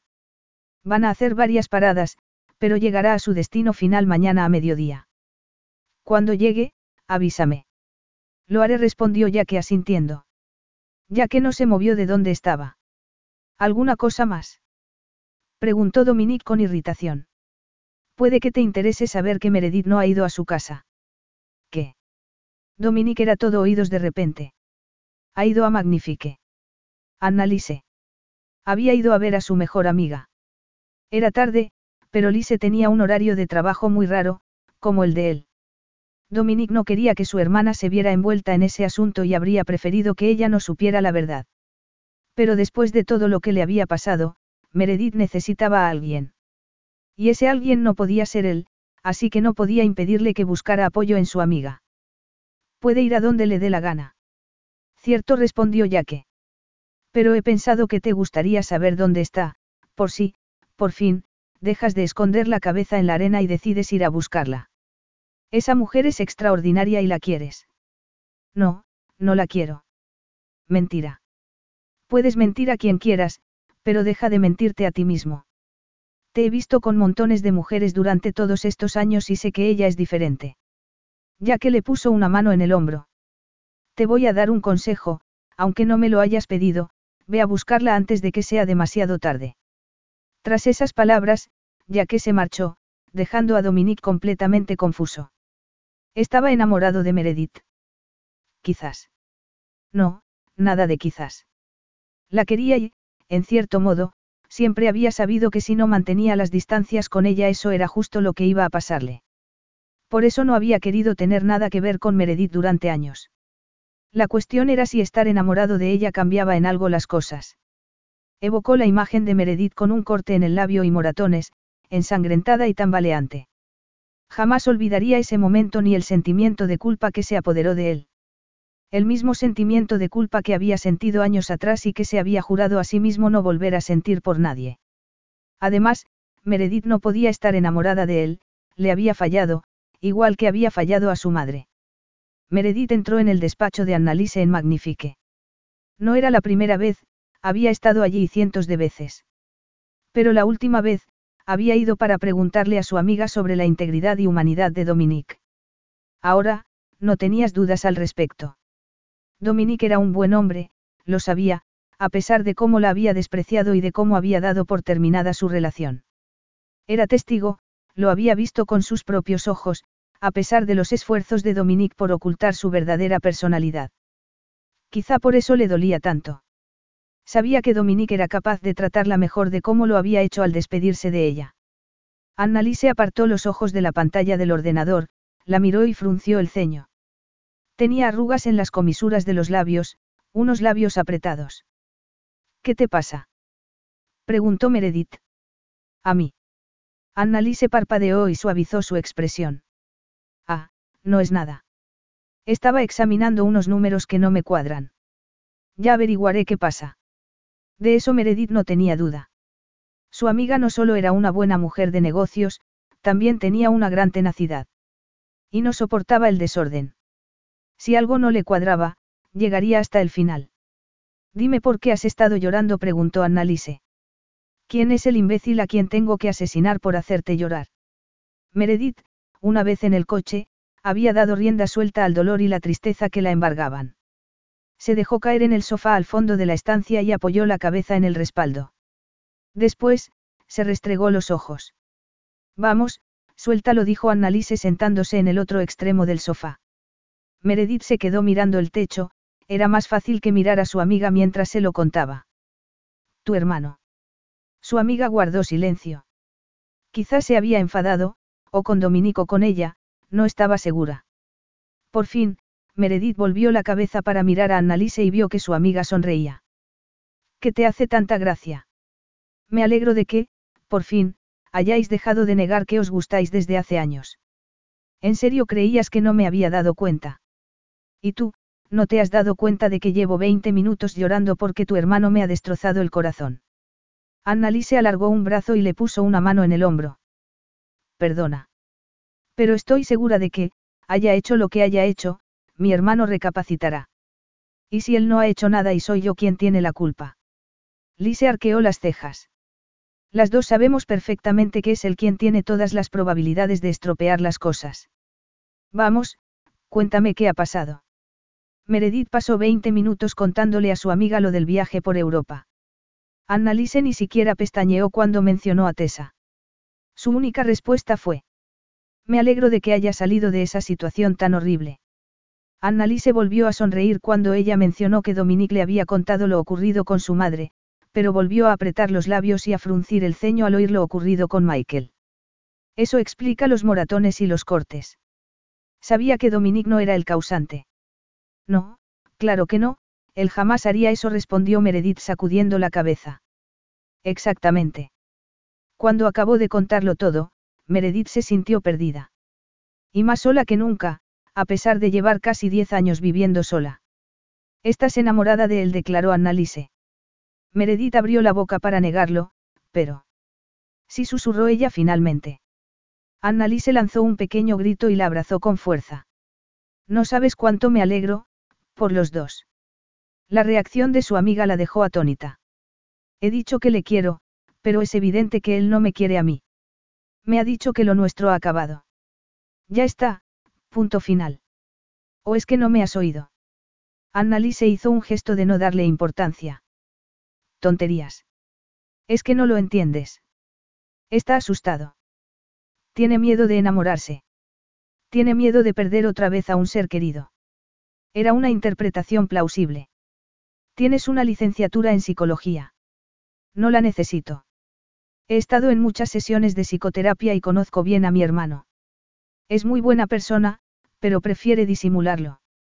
Eso era cierto. Lo que te ha pasado con Michael ha confirmado sus más profundos temores, Meredith. ¿Le importa si te han hecho daño? En mi opinión, cree que la culpa la tiene él y que lo mejor para ti, que el modo de protegerte, es mantenerse alejado de ti. Y, de paso, así se protege a sí mismo. Meredith le dio vueltas en la cabeza a las palabras de su amiga. La sopesó. Las racionalizó. Y se dio cuenta de que tenían sentido. Dominique había comenzado a distanciarse de ella desde el momento en que vio que estaba a salvo. Meredith había visto auténtico horror en la expresión de él en el pasillo del hotel. No se me había ocurrido esa posibilidad. Annalise esbozó una triste sonrisa.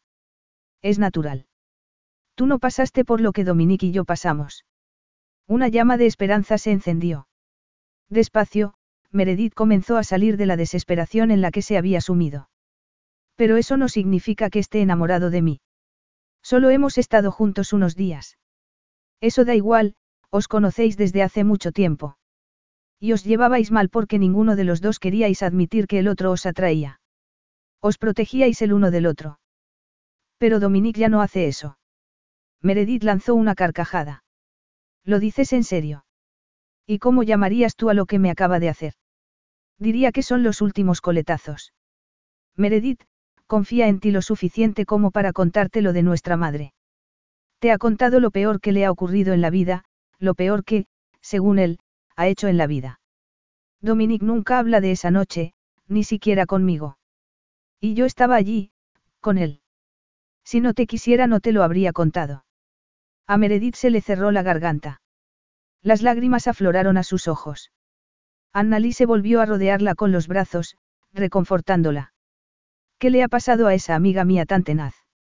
La mayoría de la gente le tiene miedo a Dominique, pero a ti nunca te ha pasado eso. Tú siempre te has enfrentado a él. ¿Por qué no lo haces también esta noche? Vamos, ve a buscar a mi hermano y dile que es un imbécil. Dile también que le quieres y que es un buen hombre. Y no te marches hasta que confiese que también te quiere. Meredith se echó a reír. Lo dices como si fuera la cosa más fácil del mundo. Apartándose de ella, Annalise la miró fijamente. Claro que no lo es. Pero la vida es demasiado corta como para desperdiciarla. No dejes que el orgullo te impida ir a por lo que quieres. Annalise tenía razón. ¿Por qué estaba en Magnifique cuando debiera haber ido a Estés? Capítulo 17. La puerta del despacho dio un golpe fuerte en la pared y rebotó. Desgraciado. La exclamación siguió de inmediato al golpe de la puerta contra la pared. Meredith entró en el despacho sin molestarse en cerrar la puerta otra vez. Aunque no tenía importancia ya que no había nadie en la oficina a esas horas de la noche. Ya que seguía ocupado con el asunto de Tessa y el resto del equipo de seguridad estaba abajo, en el recinto del club, que cerraría en una hora. Los ojos azules de Meredith echaban chispas. A Dominique le embargó una súbita y profunda alegría, pero al instante la reprimió. No, no podía alegrarse de verla. Y, además, estaba claro que a Meredith no le hacía feliz verle a él, a juzgar por lo enfadada que se la veía. Dominique cruzó los brazos y separó las piernas como si se preparara para recibir un golpe. Si era sincero consigo mismo, había imaginado que, antes o después, tendrían una confrontación. Meredith jamás aceptaría la forma como él la había rechazado sin protestar y pelear. No obstante, había supuesto que Meredith dejaría pasar un par de días.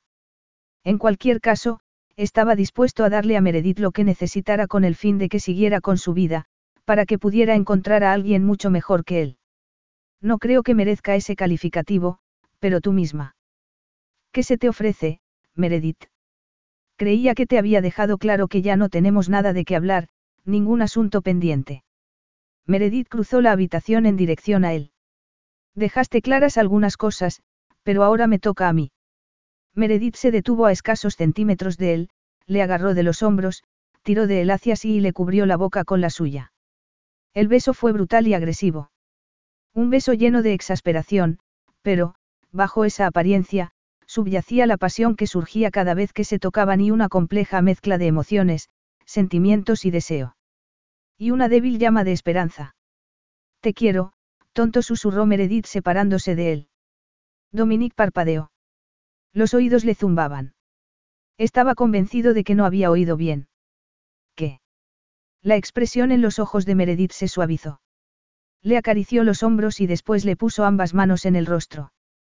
Te quiero, repitió Meredith mirándole fijamente a los ojos, penetrándole hasta el alma. A Dominique se le cerró la garganta y el estómago le dio un vuelco, pero no de felicidad, sino debido a una mezcla de miedo, esperanza y sentimiento de culpa. No, no es posible, Dominique sacudió la cabeza. No debes. Yo no me merezco tu amor. Los labios de Meredith temblaron y unas lágrimas le empañaron los ojos.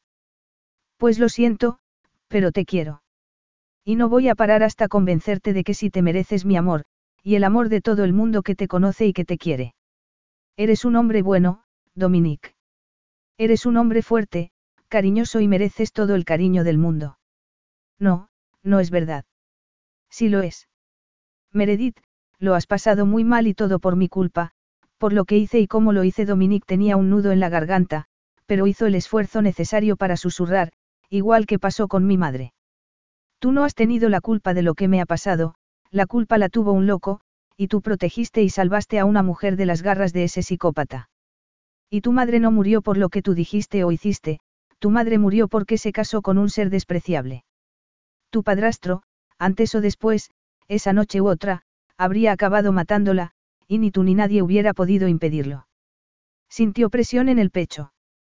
Quiso apartar a Meredith, pero ella se negó a soltarle, le obligó a acercar el rostro al suyo y le miró a los ojos. Te conozco, Dominique. Sé cómo eres de verdad. Te has pasado la vida protegiendo a la gente cercana a ti y también a completas desconocidas. Eres un buen ser humano y te mereces ser feliz. Y ahora, si realmente quieres decirme que no me amas, saldré por esa puerta y no volverás a verme jamás.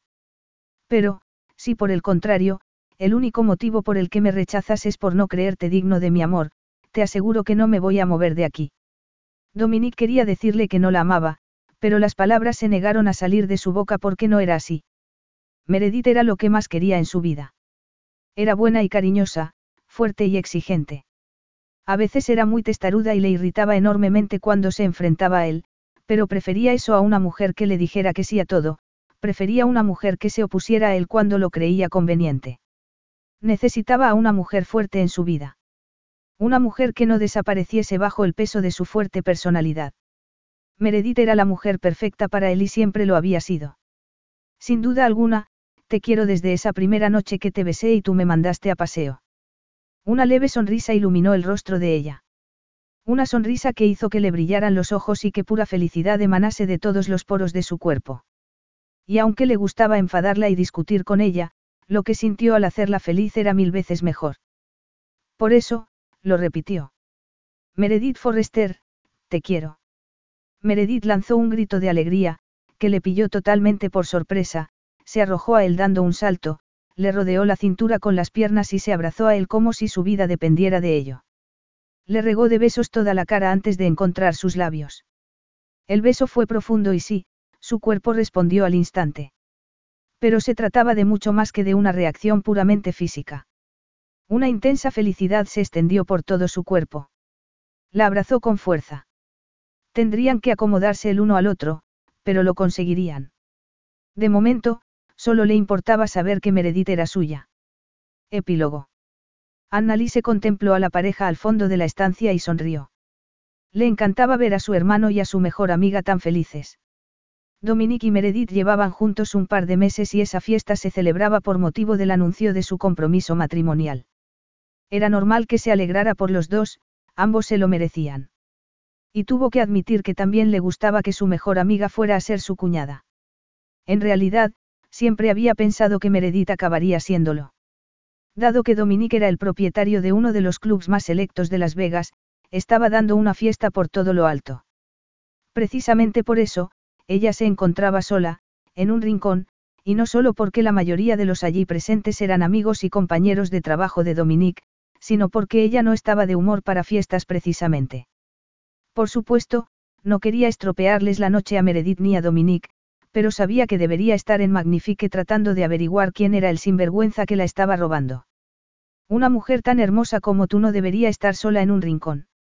Annalise se volvió y vio a un hombre alto, moreno y guapo delante de ella. Un extraño temblor le recorrió el cuerpo. ¿Es ese comentario un pobre intento de seducción?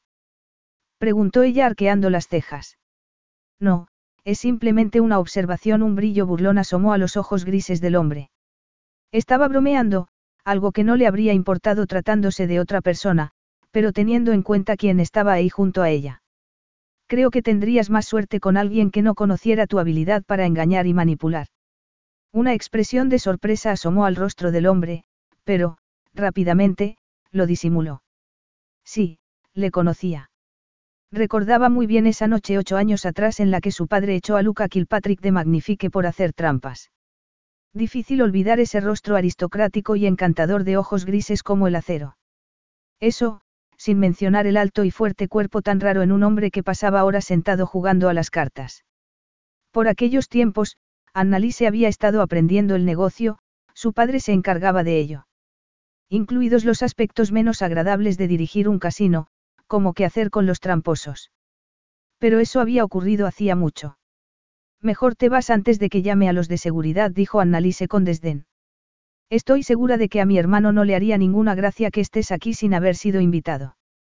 Lucas sonrió, se acercó a ella y, acariciándole el rostro con el aliento, contestó en un susurro. Cielo, Dominique me ha invitado.